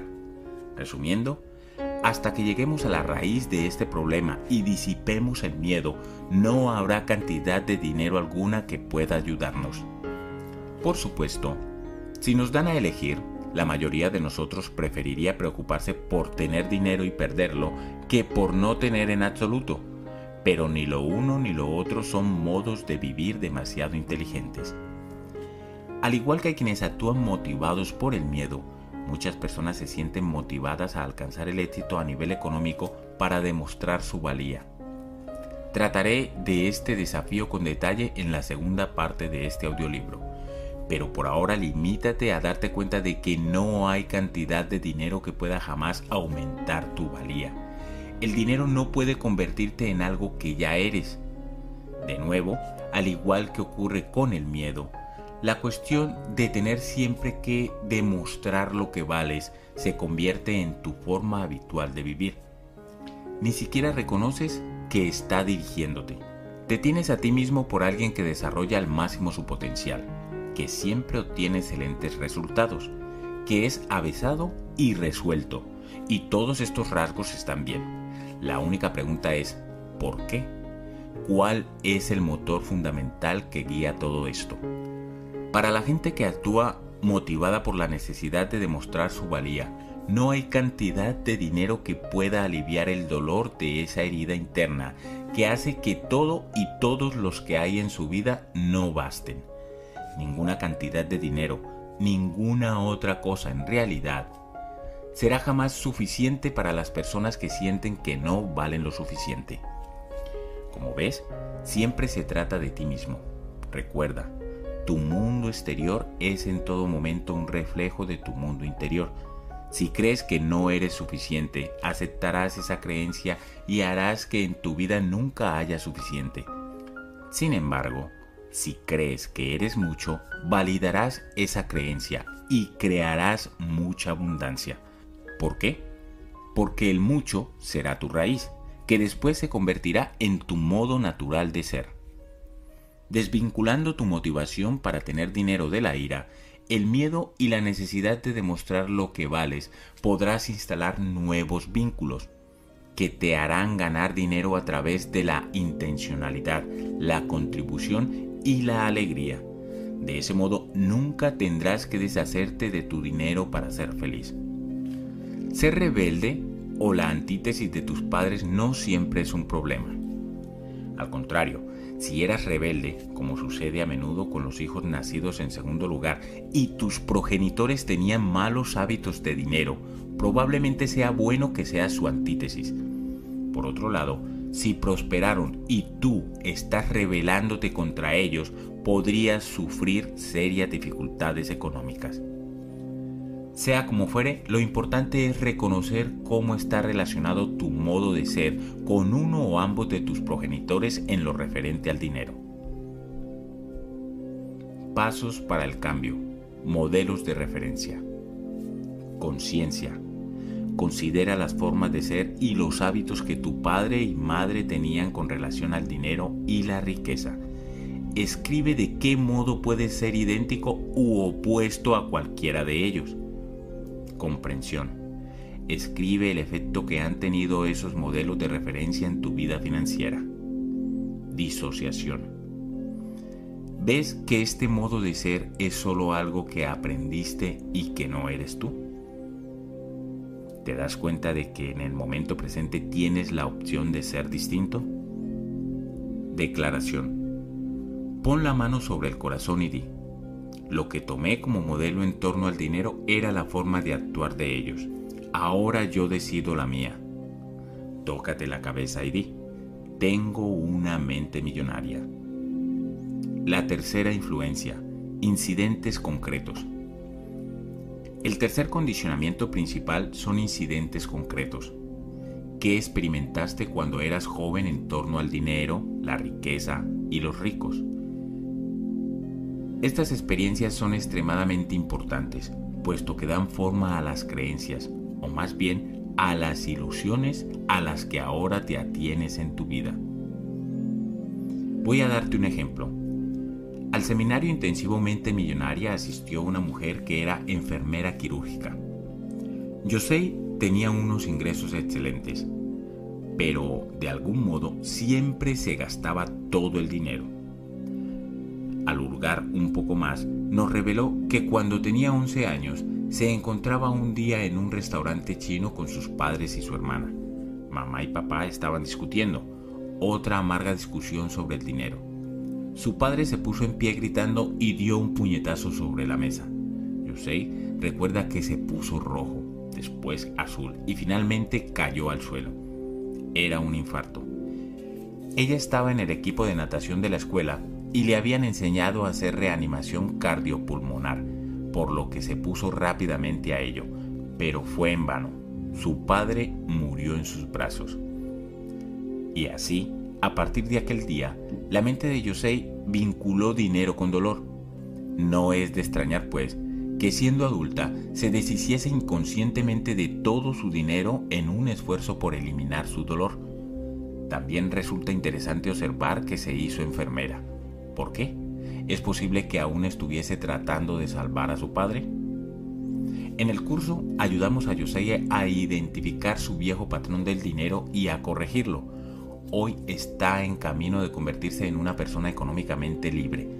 Además, ya no es enfermera no es que no disfrutase con su trabajo, sino simplemente que desempeñaba esa profesión por el motivo equivocado. Ahora es planificadora financiera, sigue ayudando a la gente, pero esta vez les hace comprender de qué modo su programación pasada dirige cada aspecto de su vida económica. Déjame ponerte otro ejemplo de un incidente concreto, uno que me resulta más próximo cuando mi esposa tenía 8 años y oía el sonido de las campanillas del camión de los helados bajando por la calle, corría hacia su madre y le pedía una moneda de 25 centavos. Su madre contestaba, lo siento cariño, yo no tengo dinero, ve a pedírselo a papá. Es papá el que tiene todo el dinero. Entonces mi esposa iba a pedírselo a su padre. Este le daba la moneda ella iba a comprarse el helado de cucurucho y tan campante. Una semana tras otra se repetía el mismo suceso. Así pues, ¿qué aprendió mi esposa sobre el dinero? En primer lugar, que son los hombres los que tienen todo el dinero. De modo que una vez que estuvimos casados, ¿qué crees que esperaba de mí? Exacto, dinero. ¿Y sabes qué? Ya no pedía monedas de 25 centavos, en cierto modo, se había licenciado. En segundo lugar, aprendió que las mujeres no tienen dinero. Si su madre, la deidad, no lo tenía, era obvio que así es como debería ser ella. Y para validar ese modo de ser, se deshacía de forma inconsciente de todo su dinero. Además, lo hacía con absoluta precisión. Si le daba 100 dólares, se gastaba 100 dólares. Si le dabas 200 se gastaba 200. Si le dabas 500 se gastaba 500. Y si le dabas 1000 se gastaba 1000. Luego se apuntó a uno de mis cursos y aprendió todo acerca del arte de apalancamiento financiero. Entonces le di 2.000 dólares y se gastó 10.000. Traté de explicarle. No, cariño, apalancamiento significa que somos nosotros los que se supone que debemos obtener los 10.000 dólares, no gastarlos indudablemente había algo que no estaba asimilando. Lo único por lo que llegamos a pelearnos fue por el dinero. Casi nos costó nuestro matrimonio. Lo que en aquel momento no sabíamos era que los significados que cada uno de nosotros atribuía al dinero eran radicalmente distintos. Para mi esposa significaba placer inmediato, como cuando disfrutaba de su helado. Yo, por otro lado, crecí con la creencia de que el dinero era para acumularlo como un medio para crear libertad. En lo que a mí se refería, siempre que mi esposa gastaba dinero no estaba gastando dinero sino nuestra futura libertad. Por su parte, ella sentía que cada vez que yo la contenía para que no derrochase estaba quitándole el placer de su vida. Menos mal que aprendimos a corregir cada uno nuestros patrones del dinero. Y lo que es más importante, a crear un tercer patrón del dinero pensado específicamente para nuestra relación. ¿Todo esto funciona? Permítame expresarlo de este modo. Yo he presenciado tres milagros en mi vida. Uno, el nacimiento de mi hija. Dos, el nacimiento de mi hijo. Y tres, mi esposa y yo sin discutir ya más por el dinero. Las estadísticas demuestran que la causa número uno de todas las rupturas de relaciones es el dinero. La razón más grande que hay detrás de las peleas que tiene la gente por el dinero no es el dinero en sí, sino la disparidad de sus patrones. No importa el dinero que tengas o dejes de tener, si tu patrón no concuerda con el de la persona con quien estás relacionándote, tendrás un reto mayúsculo. Esto vale tanto para parejas casadas o que están saliendo como para relaciones familiares e incluso socios. La clave es comprender que estás tratando con patrones, no con el dinero. Una vez que reconoces el patrón del dinero de la persona, puedes relacionarte con tu pareja o con tu socio de un modo que funcione para ambos. Puedes comenzar por adquirir conciencia de que los archivos de dinero de tu pareja o de tu socio probablemente no sean los mismos que los tuyos. En lugar de enfadarte, opta por entenderlo. Haz todo lo que puedas para averiguar qué es importante para tu pareja o tu socio en el ámbito monetario e identifica sus motivaciones y sus temores. De este modo, estarás tratando con las raíces en lugar de con los frutos y tendrás muchas más probabilidades de hacer que funcione. Si no, ni de broma. Una de las cosas más importantes que aprenderás en el caso de que decidieses asistir al seminario intensivamente millonaria es reconocer el patrón del dinero de tu pareja o socio, así como a crear uno totalmente nuevo entre ambos que os ayude como pareja o socios a obtener lo que realmente queréis. Es verdaderamente una bendición poder hacer esto, ya que alivia una de las mayores causas de dolor para la mayoría de la gente. Relato recibido de Débora Chamitov. Harp. Actualmente dispongo de 18 fuentes de ingresos pasivos y ya no necesito ningún empleo. Sí, soy rica, pero lo más importante es que es mi vida la que está enriquecida y llena de alegría y abundancia pero no siempre ha sido así. Antes el dinero era una carga para mí. Confié en extraños para que llevasen mis asuntos económicos simplemente para no tener que tratar yo con ellos. Lo perdí casi todo durante el último descalabro bursátil y ni siquiera me di cuenta hasta que fue demasiado tarde. Y lo que es más importante, me perdí el respeto a mí misma. Paralizada por el miedo, la vergüenza y la desesperanza, me aparté de todos y de todo cuanto me rodeaba. No dejé de castigarme continuamente hasta que me llevaron a rastras al mente millonaria. Durante aquel fin de semana transformador, reclamé mi poder y decidí tomar el control de mi propio destino económico. Abracé las declaraciones de riqueza y me perdoné por los errores pasados, creyendo verdaderamente que merecía ser rica. Y ahora de hecho, me lo estoy pasando muy bien administrando mi propio dinero. Soy económicamente libre y sé que siempre lo seré porque tengo una mente millonaria. Gracias, Harp. Gracias. Pasos para el cambio. Incidentes concretos. El siguiente es un ejercicio que puedes hacer con tu pareja o socio. Sentaos y hablad del historial que cada uno de vosotros aporta a vuestros pensamientos relativos al dinero. Lo que oíais cuando erais jóvenes, los modelos de referencia que había en vuestra familia y cualquier incidente emocional que hubiese tenido lugar. Asimismo, averiguad qué significa realmente el dinero para vuestra pareja o para vuestro socio. ¿Es placer? Libertad, seguridad, posición social. Esto os será de ayuda a la hora de identificar mutuamente vuestro patrón actual del dinero y puede contribuir a que descubráis por qué podríais estar discrepando en este terreno. A continuación, hablad de lo que queréis actualmente, no como individuos, sino como pareja o como socios. Decidid y poneos de acuerdo sobre vuestros objetivos y actitudes generales con relación al dinero y al éxito. Después, Cread una lista de estas actitudes y acciones, de acuerdo con las cuales coincidís ambos en que hay que vivir y escribirlas. Colgadlas en la pared y si en algún momento surge un problema, contacto, con mucho tacto, recordaos el uno al otro lo que decidisteis juntos cuando ambos erais objetivos, teníais las emociones aparcadas y estabais fuera del dominio de vuestros viejos patrones del dinero. Conciencia. Toma en consideración un incidente emocional concreto que experimentases en torno al dinero cuando eras joven. Comprensión. Escribe cómo puede haber afectado este incidente a tu vida económica actual. Disociación. ¿Ves que este modo de ser es solo algo que aprendiste y que no eres tú?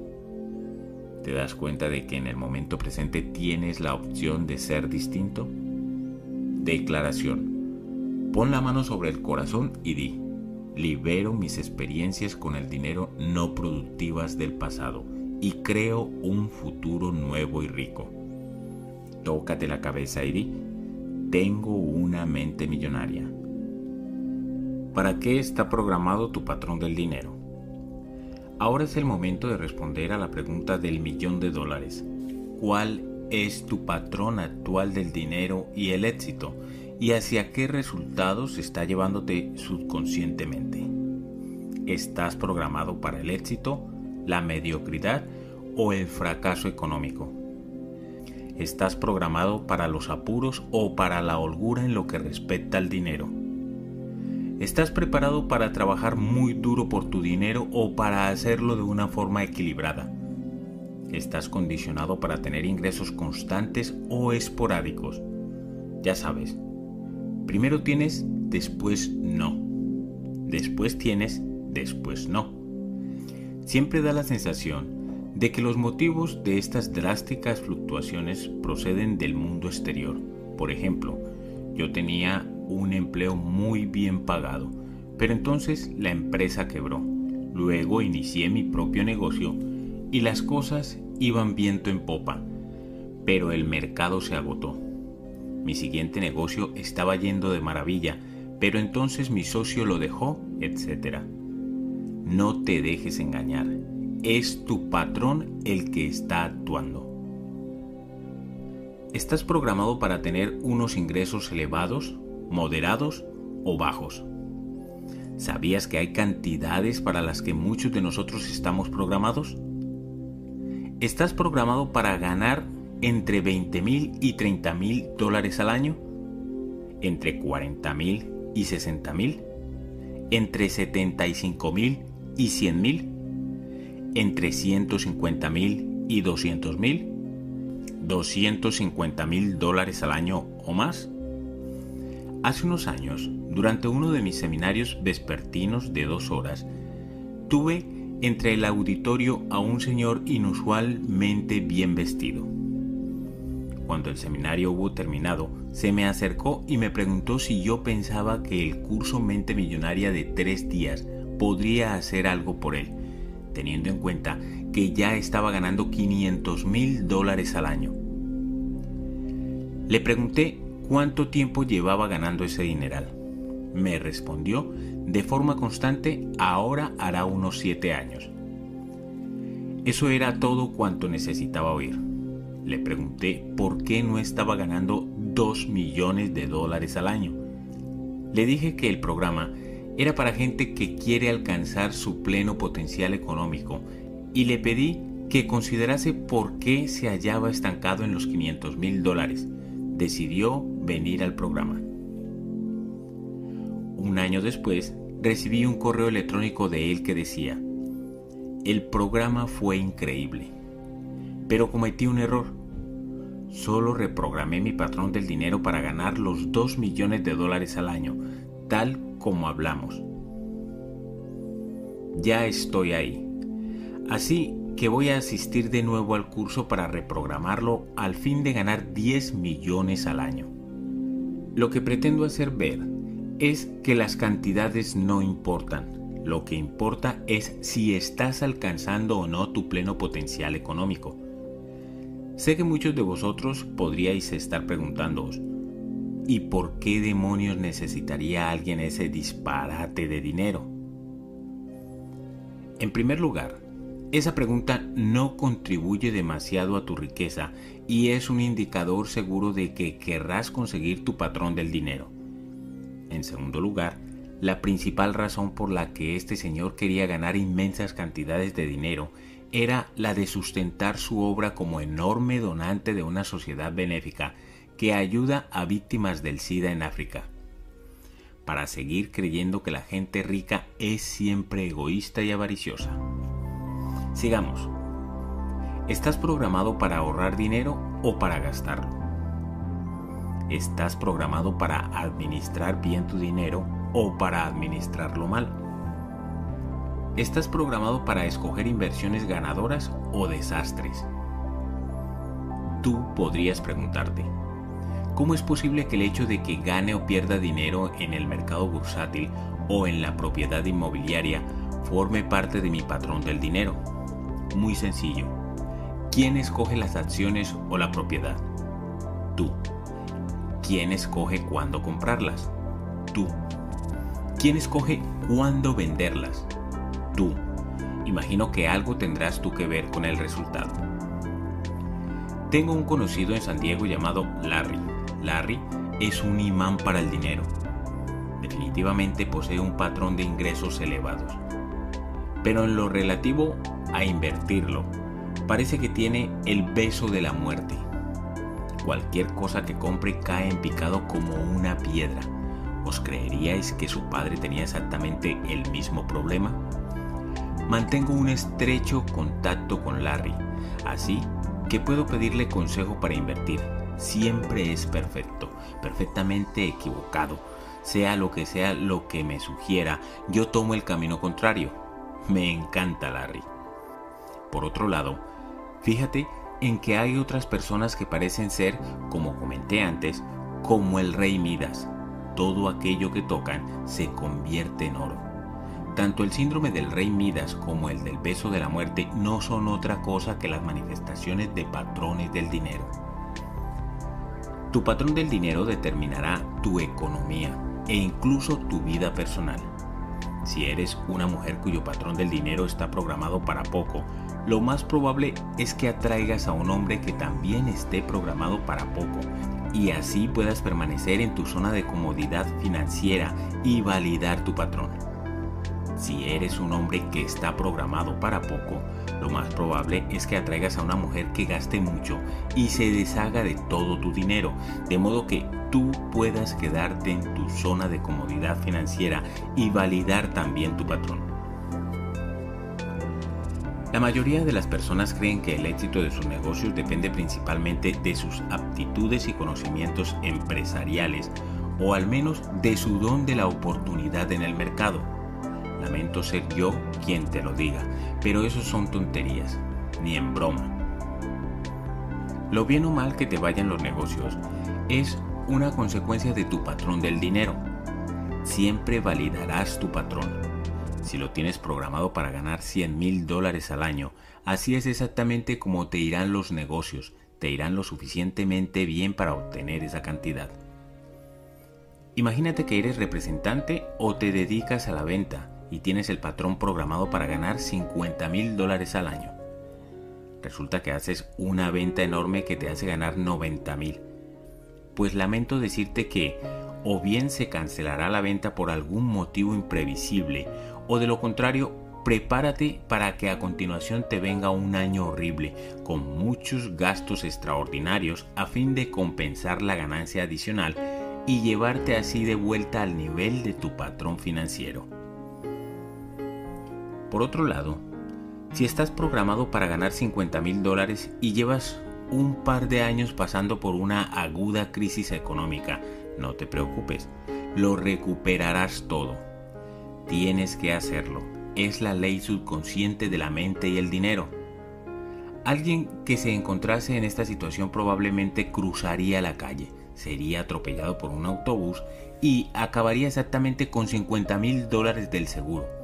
Es simple, de un modo o de otro, si estás programado para los 50 mil dólares al año, eso es lo que acabarás obteniendo.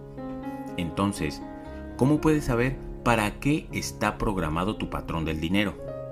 Una de las formas más obvias es mirar tus resultados. Mira tu cuenta bancaria, mira tus ingresos, mira tu fortuna neta, mira tu éxito con las inversiones, mira tu éxito en los negocios, mira si eres gastador o ahorrador, mira si administras bien el dinero, mira lo constante o inconstante que eres, mira lo duro que trabajas por tu dinero, examina aquellas de tus relaciones en las que haya dinero de por medio. El dinero ¿Supone siempre una lucha conseguirlo o te llega fácilmente? ¿Posees un negocio o tienes un empleo? ¿Te quedas estancado con un solo negocio o empleo durante mucho tiempo o vas saltando de uno a otro? Tu patrón es como un termostato. Si la temperatura de la habitación está a 22 grados, todo apunta a que el termostato está programado para 22 grados. Pero ahora es cuando se pone interesante. Es posible que, por estar la ventana abierta y hacer frío fuera, la temperatura de la habitación pueda descender a 18 grados. Por supuesto, pero ¿qué acabará ocurriendo? Que el termostato se disparará y elevará de nuevo la temperatura a 22. Asimismo, es posible que por estar la ventana abierta y fuera haga calor, la temperatura de la habitación puede subir a 25 grados Claro que podría, pero ¿qué acabará ocurriendo? Que el termostato se disparará y volverá a bajar la temperatura a 22. El único modo de cambiar de forma permanente la temperatura de la habitación es programar de nuevo el termostato. De la misma manera, el único modo de cambiar tu nivel de prosperidad económica de forma permanente es reprogramar de nuevo tu termostato económico, también conocido como tu patrón del dinero. Principio de riqueza. El único modo de cambiar de forma permanente la temperatura de la habitación es programar de nuevo el termostato. De la misma manera, el único modo de cambiar tu nivel de prosperidad económica de forma permanente es reprogramar de nuevo tu termostato económico. Puedes probar cualquier otra cosa y todo lo que quieras, puedes desarrollar tus conocimientos empresariales en mercadotecnia, en ventas, en negociaciones y en administración. Puedes convertirte en un experto en inmobiliaria o en el mercado bursátil. Todo ello son herramientas formidables, pero al final, sin una caja de herramientas interior lo bastante grande y lo bastante fuerte para que puedas crear y mantenerte en grandes sumas de dinero, todas las herramientas del mundo te resultarán inútiles. Una vez más, es cuestión de simple aritmética. Tus ingresos pueden crecer únicamente hasta donde lo hagas tú. Por suerte o por desgracia, tu patrón personal del dinero y del éxito tenderá a permanecer contigo el resto de tu vida, a menos que lo identifiques y lo cambies. Y eso es exactamente lo que continuaré haciendo en la segunda parte de este audiolibro.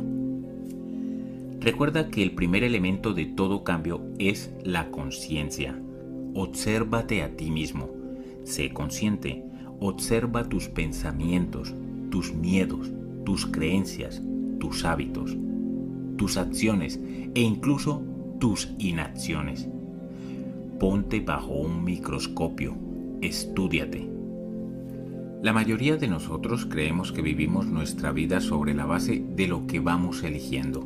Generalmente no es así.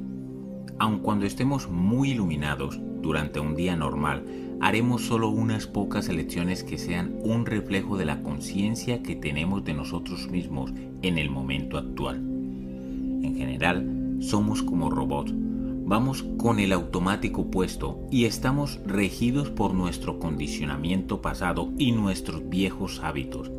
Ahí es donde entra la conciencia. Ser consciente es observar tus pensamientos y tus acciones, de modo que en el momento actual puedas vivir eligiendo verdaderamente en lugar de que te dirijan programaciones del pasado. Principio de riqueza. Ser consciente es observar tus pensamientos y tus acciones, de modo que en el momento actual puedas vivir eligiendo verdaderamente, en lugar de ser dirigido por programaciones del pasado. Siendo conscientes podemos vivir basándonos en quienes somos hoy, en lugar de hacerlo según quienes éramos ayer. De este modo, seremos capaces de responder de forma adecuada a las situaciones, aprovechando todo el abanico y todo el potencial de nuestras aptitudes y talentos, en lugar de reaccionar de forma inadecuada a los acontecimientos arrastrados por los miedos y las inseguridades del pasado. Una vez que eres consciente, puedes ver tu programación como lo que es, simplemente una grabación de información que recibiste y creíste en el pasado, en un momento en que eras demasiado joven para poder discernir. Te das cuenta de que ese condicionamiento no es quien eres tú, sino quien aprendiste a ser. Ves que tú no eres la grabación, sino la grabadora. No eres el contenido del vaso, sino el vaso mismo. No eres el software, sino el hardware. Ciertamente, la genética puede desempeñar un papel y también los aspectos espirituales pueden entrar en juego, pero gran parte de lo que da forma a quien tú eres procede de creencias e información de otras personas. Tal como sugería antes, las creencias no son necesariamente verdaderas o falsas, ni correctas o incorrectas, sino que, con independencia de su validez, son opiniones que han sido transmitidas una y otra vez, de generación en generación, hasta llegar a ti. Sabiendo esto, puedes optar conscientemente por liberarte de cualquier creencia o forma de ser que no contribuya a tu riqueza y sustituirla por una que sí lo haga. En nuestros cursos enseñamos que no hay ningún pensamiento que viva en tu cabeza sin pagar alquiler. Cada pensamiento que tengas será o bien una inversión o un coste, o bien te llevará hacia la felicidad y la prosperidad, o te alejará de ellas. O bien te infundirá poder o te lo quitará. Por eso es imprescindible que elijas sabiamente tus pensamientos y tus creencias Ten presente que tus pensamientos y tus creencias no son quien tú eres y que no se hallan necesariamente adscritos a ti. Por muy valiosos que creas que son, no tienen mayor importancia y mayor significado que los que tú les das. Nada tiene significado excepto el que se le da. ¿Recuerdas que al principio de este audiolibro te sugería que no creyeses ni una palabra de lo que te dijera? Bien, si de veras quieres despegar en tu vida, no creas una palabra de lo que tú digas. Y si quieres iluminación instantánea, no te creas ni un pensamiento de los que tengas. Mientras tanto, si eres como la mayoría de la gente y vas a creerte algo, más vale que adoptes creencias que te ayuden, creencias ricas. Recuerda, los pensamientos llevan a sentimientos estos llevan a acciones y estas a resultados. Puedes optar por pensar y actuar como lo hace la gente rica y por lo tanto crear los resultados que crean los ricos. La pregunta es, ¿cómo piensa y actúa la gente rica? Eso es exactamente lo que descubrirás en la segunda parte de este audiolibro. Si quieres cambiar tu vida económica para siempre, Sigue escuchando. Declaración. Pon la mano sobre el corazón y di, observo mis pensamientos y tomo únicamente en consideración aquellos que me infundan poder. Tócate la cabeza y di, tengo una mente millonaria. Relato recibido de Ronda y Bob Baines Fuimos al mente millonaria intensivo sin saber realmente lo que podíamos esperar. Quedamos muy impresionados con los resultados. Antes de asistir al seminario, estábamos teniendo muchos problemas de dinero. Parecía que nunca progresábamos. Continuamente estábamos en deudas y no sabíamos por qué.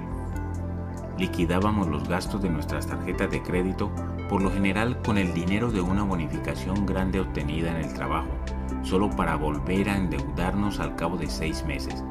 No importaba cuánto dinero ganásemos, estábamos muy frustrados y discutíamos mucho. Entonces asistimos al Mente Millonaria. Mientras te escuchábamos, mi marido y yo no dejábamos de apretarnos mutuamente la pierna y de sonreír y mirarnos. Oímos una gran cantidad de información que nos hacía decir, no me extraña. Ah, es por eso. Ahora todo tiene sentido. Estábamos muy emocionados. Aprendimos lo distinto que pensamos él y yo en lo referente al dinero. Él gastaba y yo ahorraba. Qué horrible combinación. Después de oír la información, dejamos de culparnos uno al otro, empezamos a comprendernos mutuamente y a la larga comenzamos a apreciarnos y a amarnos más. Ha pasado casi un año y seguimos sin discutir por el dinero. Solo hablamos de lo que aprendimos. Ya no estamos endeudados. De hecho, tenemos dinero ahorrado por primera vez en 16 años. Sí, ahora no solo tenemos dinero para nuestro futuro, sino que también tenemos el suficiente para nuestros gastos normales de cada día, para juegos, educación, ahorros a largo plazo para una casa e incluso para compartir y dar. Es una sensación maravillosa saber que podemos emplear dinero en esas áreas y no sentirnos culpables por haberlo destinado y dedicado a esos fines. Nos sentimos libres. Muchas gracias, Harold. Segunda parte. Los archivos de riqueza. 17 formas de pensar y actuar de la gente rica, distintas de la gente pobre y de clase media. En la primera parte de este audiolibro, hablé del proceso de manifestación. Recuerda que los pensamientos llevan a sentimientos, estos a acciones y estas a resultados. Todo comienza con tus pensamientos, que son producidos por tu mente. No es sorprendente que nuestra mente constituya en buena medida la base de nuestra vida y sin embargo, la mayoría de nosotros no tengamos ni la más mínima idea de cómo funciona este poderoso aparato. Así pues, empecemos por echar un sencillo vistazo a cómo funciona tu mente. De forma metafórica, no es más que un gran armario archivador, semejante a lo que puedes encontrar en tu oficina o tu casa toda la información que entra es etiquetada y archivada en carpetas, de modo que resulte fácil de recuperar para ayudarte a sobrevivir. ¿Te has dado cuenta? No he dicho prosperar, he dicho sobrevivir. Ante cualquier situación nueva a la que tengas que enfrentarte, acudirás a los archivos de tu mente para determinar cómo actuar. Pongamos, por ejemplo, que estás considerando una oportunidad económica. Automáticamente vas a tu archivo etiquetado como dinero y desde allí decides qué hacer. Los únicos pensamientos que puedes tener acerca del dinero serán los que estén guardados en tu archivo de dinero. Eso es todo en lo que puedes pensar, ya que eso es todo lo que hay en tu mente bajo esa categoría. Decides basándote en lo que crees que es lógico, sensato y apropiado para ti en cada momento. Optas por lo que piensas que es la elección correcta. El problema, sin embargo, es que tal vez tu elección correcta no sea una elección exitosa. De hecho, lo que para ti resulta perfectamente lógico puede producir resultados perfectamente nefastos. Por ejemplo, Supongamos que mi esposa está en un centro comercial. Es algo que no me resulta demasiado difícil de imaginar. Y resulta que ve un bolso verde. Está rebajado con un 25% de descuento. Inmediatamente se dirige a sus archivos mentales con la pregunta, ¿debería comprarme este bolso? En una fracción de segundo, los archivos de su mente vuelven con la respuesta. ¿Has estado buscando un bolso verde? que te vaya con aquellos zapatos verdes que te compraste la semana pasada. Además, es exactamente el tamaño adecuado. Cómpratelo. Mientras se dirige a la caja para pagar, su mente no solo está feliz por haber adquirido ese bonito bolso, sino también henchida de orgullo por haber ahorrado un 25%. Para tu mente, esta compra tiene perfecto sentido. Lo quiere, cree que lo necesita y es toda una ganga. Sin embargo, en ningún momento acudió a su mente el pensamiento, cierto, es un bolso bien bonito y es toda una ganga, pero ahora mismo tengo una deuda de 3 mil dólares, así que será mejor que me abstenga. No se le ocurrió esa información porque no hay ningún archivo en su cabeza que la contenga. El archivo de cuando estés endeudada no compres más nunca fue instalado en su cerebro y no existe, lo cual significa que no podrá elegir esa opción. ¿Captas lo que quiero decir? Si en tu armario tienes solo archivos que no contribuyen al éxito económico, esas serán las únicas elecciones que podrás realizar. Para ti serán naturales, automáticas y tendrán perfecto sentido, pero al final seguirán produciendo fracaso o en el mejor de los casos, mediocridad financiera. A la inversa, si tienes archivos mentales que contribuyan a la prosperidad económica, tomarás de manera natural y automática decisiones que produzcan prosperidad.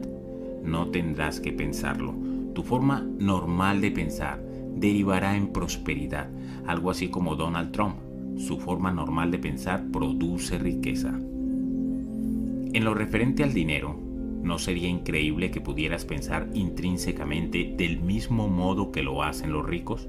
Como espero que hayas dicho, por supuesto. Bueno, pues sí puedes. Tal como decía antes, el primer paso hacia cualquier cambio es la conciencia. El primer paso para pensar del modo en que lo hace la gente rica es saber cómo piensa la gente rica. Los ricos piensan de forma muy distinta a los pobres o a como lo hace la gente de clase media. Piensan de manera diferente acerca del dinero, de la riqueza, de sí mismos, de los demás, y podemos decir perfectamente que de cualquier otro aspecto de la vida. En esta segunda parte del audiolibro, vamos a examinar algunas de estas diferencias y como parte de tu reacondicionamiento y reorientación mental, vamos a instalar en tu mente 17 archivos de riqueza alternativos. Con archivos nuevos vienen nuevas opciones. Entonces podrás pillarte a ti mismo cuando estés pensando como la gente pobre o de clase media y serás capaz de cambiar conscientemente tu enfoque a cómo piensan los ricos. Recuerda, puedes decidir adoptar las actitudes que contribuirán a la felicidad y a tu prosperidad en lugar de caer en actitudes que no ayudan a ello. Principio de riqueza. Puedes adoptar las actitudes que contribuyan a tu felicidad y a tu prosperidad en lugar de caer en actitudes que no ayudan a ello. Para empezar, algunas advertencias. En primer lugar, de ningún modo, forma o manera pretendo degradar a la gente pobre ni quiero dar la impresión de que no me compadezco de su situación. No es que crea que las personas ricas son mejores que las pobres, simplemente son más ricos. Al mismo tiempo quiero asegurarme de que captas el mensaje, de modo que voy a hacer las distinciones entre ricos y pobres lo más extremas posibles. En segundo lugar, cuando hablo de gente rica, pobre y de clase media, a lo que estoy refiriéndome es a su mentalidad, a lo distinto que piensan y actúan, más que a la cantidad de dinero que poseen o el valor que tenga para la sociedad. En tercer lugar, estaré generalizando cantidad. Entiendo que no todos los ricos ni todos los pobres son como yo los estoy describiendo. De nuevo, mi objetivo es asegurarme de que captas de qué trata cada principio y que lo utilices adecuadamente. En cuarto lugar, en general, no siempre estaré refiriéndome a la clase media de forma específica, puesto que la gente de clase media posee comúnmente una mezcla de mentalidad rica y pobre. De nuevo, mi intención es que tomes conciencia de dónde encajas en la escala y pienses más como los ricos si quieres crear más riqueza. En quinto lugar, puede dar la impresión de que varios de los principios que se exponen en esta sección tratan más de hábitos y acciones que de modos de pensar. Recuerda, nuestras acciones producen nuestros sentimientos, que se derivan a su vez de nuestros pensamientos. Por consiguiente, toda acción rica está precedida por una forma de pensar rica. Finalmente, voy a pedirte de que te predispongas a dejar de hacer lo correcto. Lo que quiero decir con esto es que te predispongas a dejar de tener que hacerlo a tu manera. ¿Por qué? Porque tu manera te ha traído exactamente lo que tienes en este momento. Si quieres más de lo mismo, sigue haciéndolo a tu manera. Sin embargo, si aún no eres rico, tal vez ya sea hora de que vayas considerando una manera distinta, especialmente una que proceda de alguien que sea muy rico y que haya encaminado hacia la riqueza también a otros miles de personas. De ti depende. Los conceptos que estás a punto de aprender son sencillos pero profundos. Producen cambios reales para personas reales en el mundo real. ¿Cómo lo sé? En mi empresa Big Potential Training recibimos cada año miles de cartas y correos electrónicos contándonos cómo ha transformado cada uno de los archivos de riqueza la vida de la gente. Si los aprendes y los utilizas, tengo la confianza de que también transformarán tu vida. Al final de cada sección encontrarás una declaración y un movimiento físico con el cual anclarla en tu cuerpo encontrarás también acciones que al emprenderlas te ayudarán a adoptar ese archivo de riqueza. Es imprescindible que lleves a la acción cada uno de los archivos en tu vida lo más rápido posible para que los conocimientos puedan pasar a un nivel físico, celular y crear cambios duraderos y permanentes. La mayoría de la gente comprende que somos criaturas de hábitos pero de lo que no se da cuenta es de que en realidad existen dos clases de hábitos, el hábito de hacer y el hábito de no hacer. Para todo cuanto no estés haciendo ahora mismo, te encuentras en el hábito de no hacer. El único modo de cambiar este hábito de no hacer por el hábito de hacer es hacerlo. Leer te ayudará, pero cuando pasas de leer al hacer es un mundo por completo distinto. Si vas verdaderamente en serio con respecto a la prosperidad, pruébalo y realiza las acciones sugeridas. Archivo de riqueza número 1. La gente rica piensa, yo creo mi vida. La gente pobre piensa, la vida es algo que me sucede. Si quieres crear riqueza, es imprescindible que tengas la creencia de que tú estás al volante de tu vida, especialmente de tu vida financiera. Si no crees esto, entonces debes de creer intrínsecamente que tienes poco o ningún control sobre tu vida y por lo tanto que tienes poco o ningún control sobre tu prosperidad económica. Esa no es una actitud de ricos. ¿Te has fijado alguna vez en que habitualmente es la gente pobre la que se gasta una fortuna jugando a la lotería? Creen de verdad que la riqueza les va a llegar de alguien que saque su nombre de un sombrero. Se pasan el sábado por la noche pegados al televisor mirando nerviosos el sorteo para ver si la riqueza va a aterrizar en ellos esta semana. Claro, todo el mundo quiere ganar la lotería e incluso la gente rica juega por diversión de vez en cuando. Pero en primer lugar, no se gastan la mitad de su sueldo en las apuestas o billetes de lotería y en segundo lugar, ganar la lotería no constituye su principal estrategia para crear riqueza.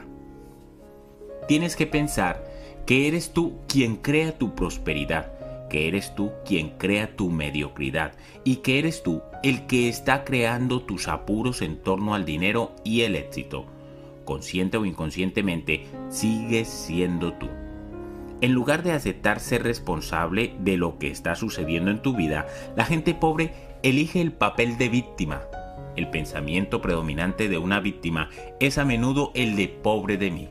Así que voilà, en virtud de la ley de la intención, eso es literalmente lo que consiguen las víctimas, consiguen ser pobres. Fíjate en que he dicho que hacen el papel de víctima, no he dicho que lo sean yo no creo que nadie sea una víctima, sino que la gente se hace la víctima porque cree que le aporta algo. Enseguida comentaré esto más detalladamente. Dicho eso, ¿cómo puede saberse cuándo está la gente haciéndose la víctima? Dejan tres pistas obvias.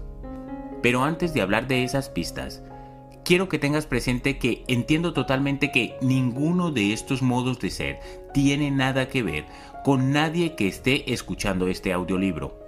Pero tal vez, solo tal vez, podrías conocer a alguien que pueda identificarse con alguno de ellos. Y tal vez, solo tal vez, podrías conocer íntimamente a esa persona.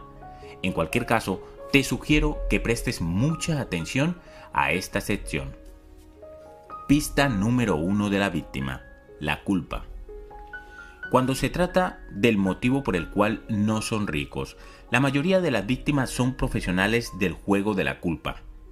El objeto de este juego es ver a cuántas personas y circunstancias puedes señalar con el dedo sin mirarte nunca a ti mismo. Las víctimas al menos se lo pasan bien por desgracia, no resulta tan divertido para cualquier otra persona que tenga la mala suerte de encontrarse a su alrededor. Eso es porque aquellos que son más cercanos a las víctimas se convierten en blancos fáciles.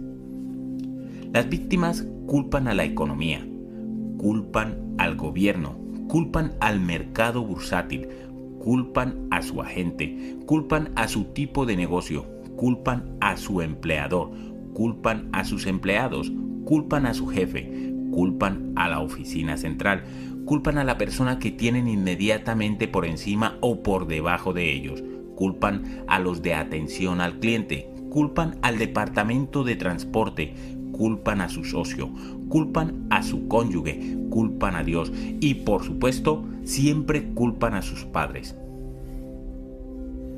Siempre es alguna otra persona o alguna otra cosa a la que hay que culpar. El problema es cualquier cosa o cualquier persona excepto ellos. Pista número 2 de la víctima. Las justificaciones.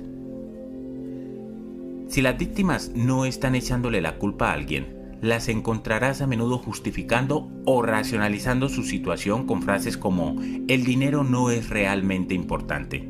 Déjame hacerte una pregunta.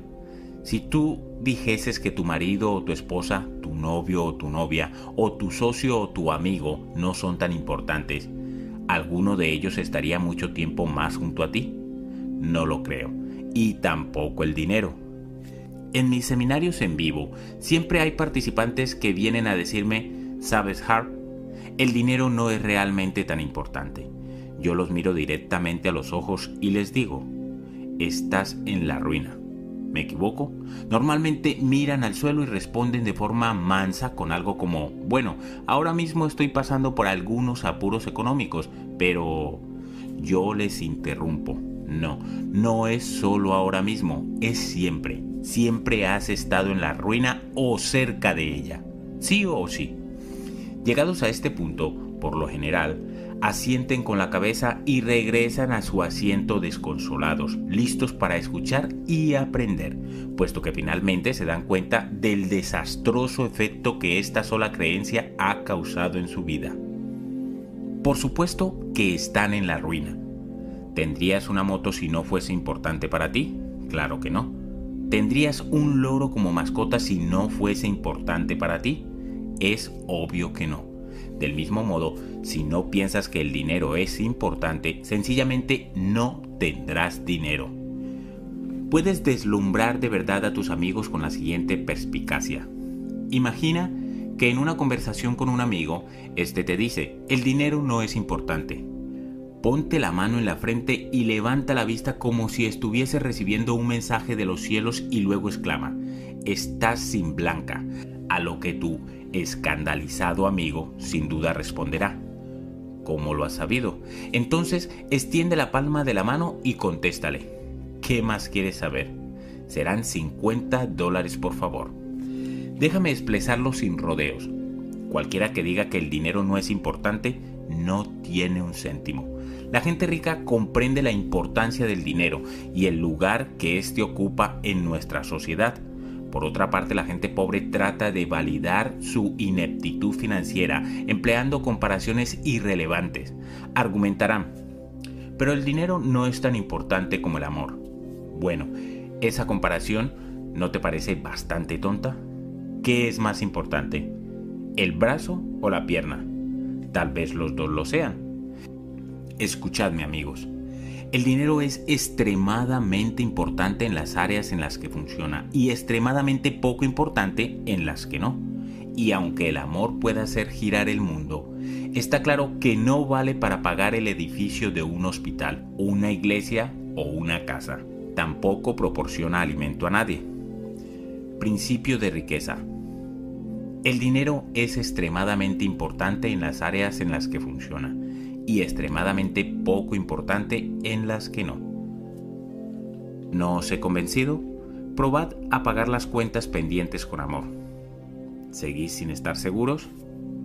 Entonces, id al banco y probad a dejar algo de amor en depósito a ver qué ocurre. Os ahorraré la molestia. El cajero o la cajera os mirará como si acabaseis de ausentaros del manicomio sin permiso y gritará solo una palabra, seguridad. No hay ninguna persona rica que crea que el dinero no es importante. Y si no he logrado persuadiros y seguís creyendo de algún modo que el dinero no es importante, entonces solo tengo tres palabras para vosotros. Estáis sin blanca.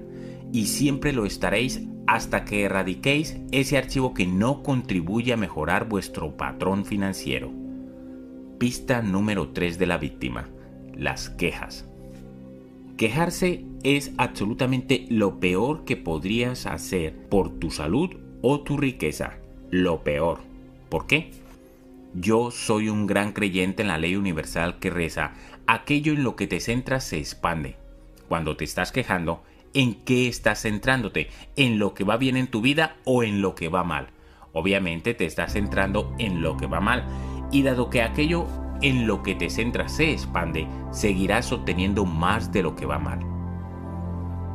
Muchos profesionales del desarrollo personal hablan de la ley de atracción esta afirma que lo semejante atrae a lo semejante, en el sentido de que cuando estás quejándote, lo que en realidad atraes a tu vida es desgracia. Principio de riqueza. Cuando te estás quejando te conviertes en un imán viviente para la desgracia. ¿Te has fijado alguna vez en que los que se quejan tienen generalmente una vida dura? Parece que todo lo que podría irles mal, efectivamente, les va mal.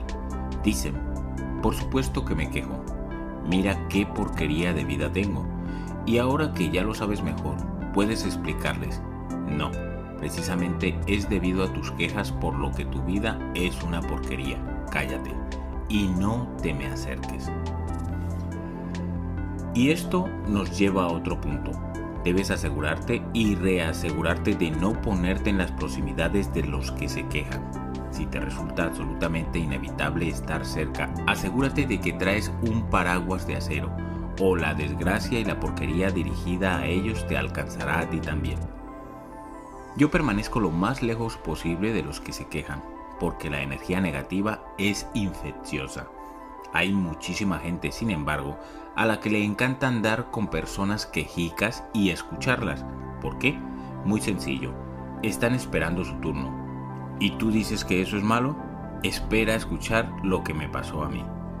Aquí tienes unos deberes para casa que te prometo cambiarán tu vida. En los próximos 7 días te desafío a no quejarte en absoluto, no solo en voz alta, sino tampoco mentalmente. Pero tienes que hacerlo los 7 días completos. ¿Por qué? Porque durante los primeros días puede que sigan llegándote restos de porquería procedentes de antes por desgracia, la porquería no viaja a la velocidad de la luz, ¿sabes? Sino a la velocidad de la porquería. De modo que podría costar un poco hacer una limpieza a fondo.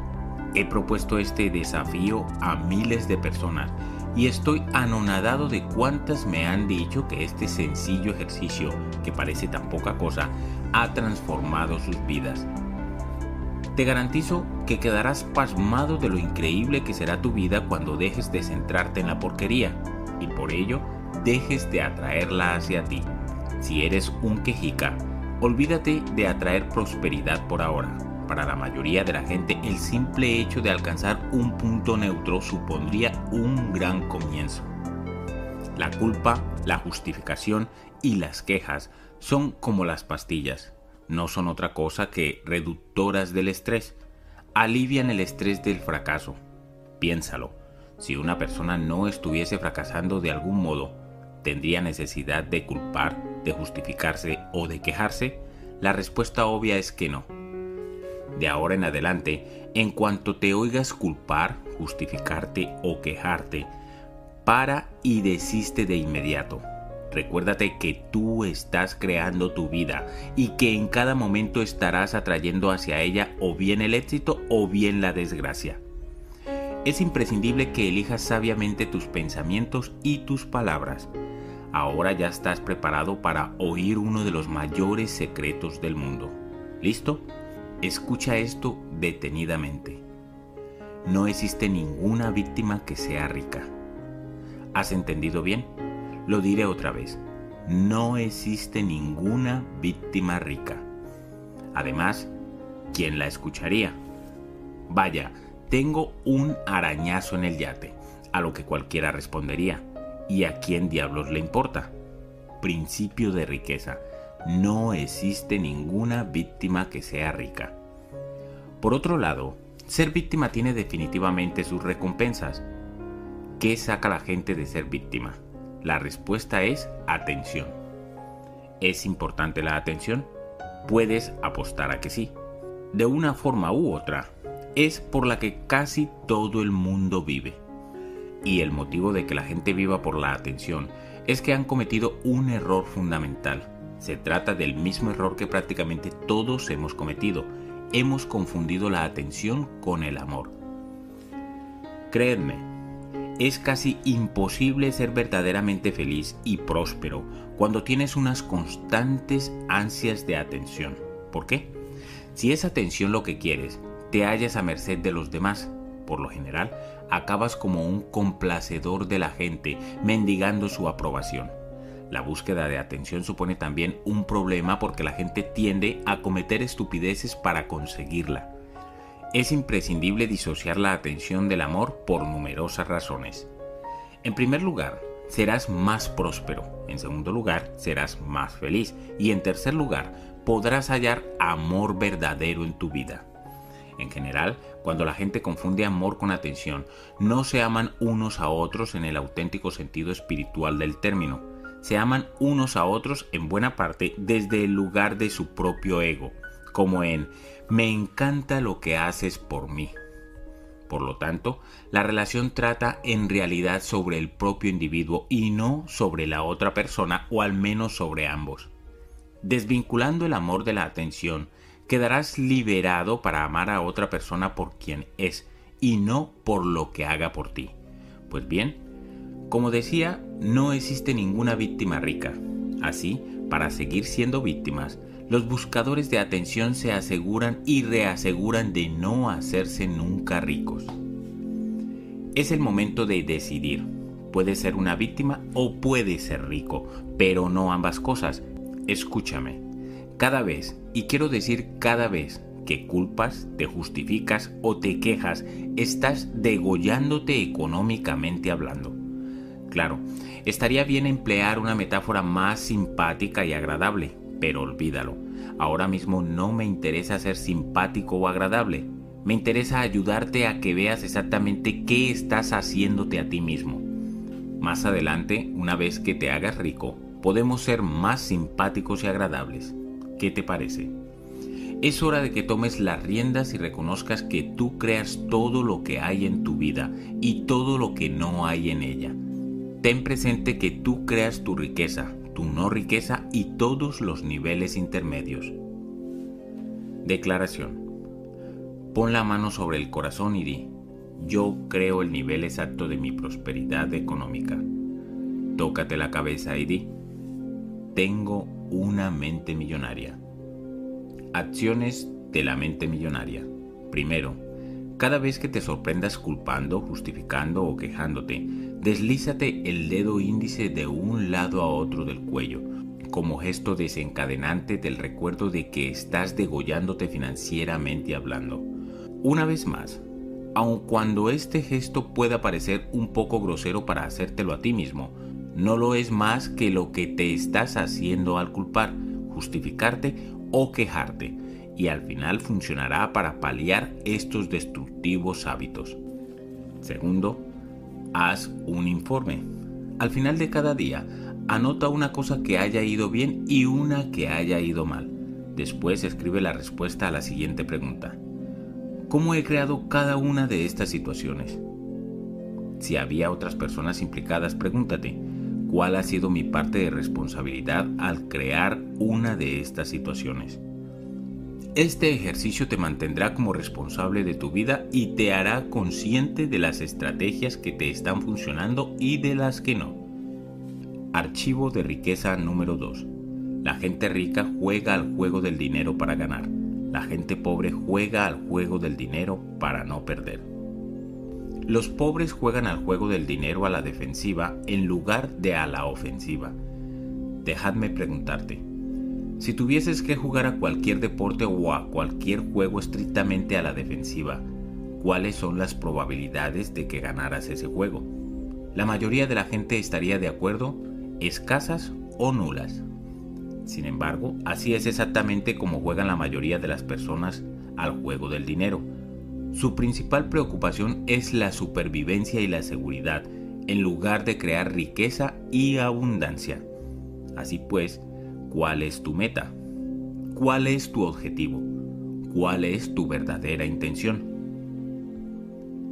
La meta de la gente verdaderamente rica es tener una riqueza y abundancia enormes. No solo algo de dinero, sino montones de dinero. ¿Y cuál es la gran meta de la gente pobre? Tener lo suficiente para pagar las cuentas pendientes y hacerlo puntualmente ya sería un milagro. De nuevo, permíteme recordarte el poder de la intención cuando tu intención es tener lo suficiente para pagar las cuentas, eso es exactamente lo que obtendrás. Justo lo suficiente para pagar las cuentas pendientes y ni un céntimo más. La gente de clase media al menos va un paso más allá. Lástima que sea un paso de hormiga. Su gran meta en la vida resulta ser también su palabra favorita. Solo quieren comodidad. Odio tener que darte la noticia, pero hay una enorme diferencia entre estar cómodo y ser rico. Debo admitirlo, no siempre lo supe, pero una de las razones por las que creo tener el derecho de decir esto es que he tenido la experiencia de hallarme en los tres lados de la proverbial valla. He estado extremadamente pelado, como para tener que pedir prestado un dólar a fin de poner gasolina en el coche, pero dejadme matizar eso. En primer lugar, el coche no era mío. En segundo lugar, ese dólar me vino en forma de cuatro monedas de 25 centavos. ¿Sabe lo embarazoso que resulta para un adulto pagar la gasolina con cuatro monedas? El chaval del surtidor me miró como si fuese alguna especie de atracador de máquinas expendedoras y luego se limitó a sacudir la cabeza y a reírse. Definitivamente fue uno de mis momentos económicos más bajos y por desgracia, solo uno de ellos. Una vez que me organicé, pasé al nivel de la comodidad. Sentirse cómodo económicamente está bien. Al menos sales a restaurantes decentes para variar. Pero muchas veces todo lo que podía pedir era pollo. En fin, no hay nada malo en pedir pollo, si eso es lo que realmente quieres pero muchas veces no lo es. De hecho, la gente que económicamente solo está cómoda, por lo general en restaurantes decide mirando la parte derecha de la carta, la parte del precio. ¿Qué te gustaría cenar esta noche, cariño? Tomaré este plato de 7,95 dólares. A ver qué es. Sorpresa, es el pollo, por decimonovena vez esta semana. Cuando estás económicamente cómodo, no te atreves a dejar que tus ojos miren la parte inferior de la carta, pues si lo hicieses, podrías topar con las palabras más prohibidas en el diccionario de la clase media, precio de mercado. Y aun cuando tuvieses curiosidad, jamás preguntarías cuál es exactamente ese precio. Primero, porque sabes que no puedes permitírtelo. Y segundo, Resulta de lo más embarazoso cuando el camarero te dice que el plato vale 49 dólares con los acompañamientos aparte y tú respondes, no sé por qué, pero esta noche se me ha antojado comer pollo, aunque sabes perfectamente que el camarero no se ha tragado lo de tu repentino antojo. Debo decir que para mí, personalmente, una de las mejores cosas de ser rico es no tener que mirar ya más los precios de la carta. Como exactamente lo que quiero comer, sin tener en cuenta el precio. Puedo asegurarte que no hacía eso cuando estaba sin blanca o cuando estaba económicamente cómodo. En resumidas cuentas, si tu meta es estar cómodo económicamente, lo más probable es que jamás te hagas rico. Pero si tu meta es ser rico, lo más probable es que acabes estando inmensamente cómodo. Principio de riqueza. Si tu meta es estar cómodo económicamente, lo más probable es que jamás te hagas rico. Pero si tu meta es ser rico, lo más probable es que acabes estando inmensamente cómodo. Uno de los principios que enseñamos en nuestros programas es, si aspiras a las estrellas, alcanzarás cuando menos la luna. La gente pobre ni siquiera aspira al tejado de su casa y después se pregunta por qué no prospera. Bueno, acabas de averiguarlo. Obtienes lo que verdaderamente pretendes obtener. Si quieres hacerte rico, tu meta debe ser esa. No tener suficiente para pagar las cuentas pendientes y no solo tener suficiente para estar cómodo. Rico significa rico. Declaración Pon la mano sobre el corazón y di, mi meta es convertirme en millonario y más. Tócate la cabeza y di, tengo una mente millonaria. Acciones de la mente millonaria. Primero, anota dos objetivos económicos que demuestren tu intención de crear abundancia, no mediocridad ni pobreza. Escribe metas para tus A. Ingresos anuales. B. Fortuna neta. Haz que estas metas sean alcanzables en un tiempo realista, pero al mismo tiempo acuérdate de aspirar a las estrellas. Segundo, ve a un restaurante de categoría y pide una comida a precio de mercado, sin preguntar cuánto cuesta. Nada de pollo. Archivo de riqueza número 3. La gente rica se compromete a ser rica. La gente pobre desearía ser rica. Pregunta a la mayoría de las personas si quieren ser ricas y te mirarán como si estuvieses loco. Por supuesto que quiero ser rico, te dirán. La verdad, sin embargo, es que la mayoría de la gente no quiere en realidad ser rica. ¿Por qué? Porque tienen en su subconsciente un montón de archivos de riqueza negativos que les dicen que hay algo en ser rico que no está bien.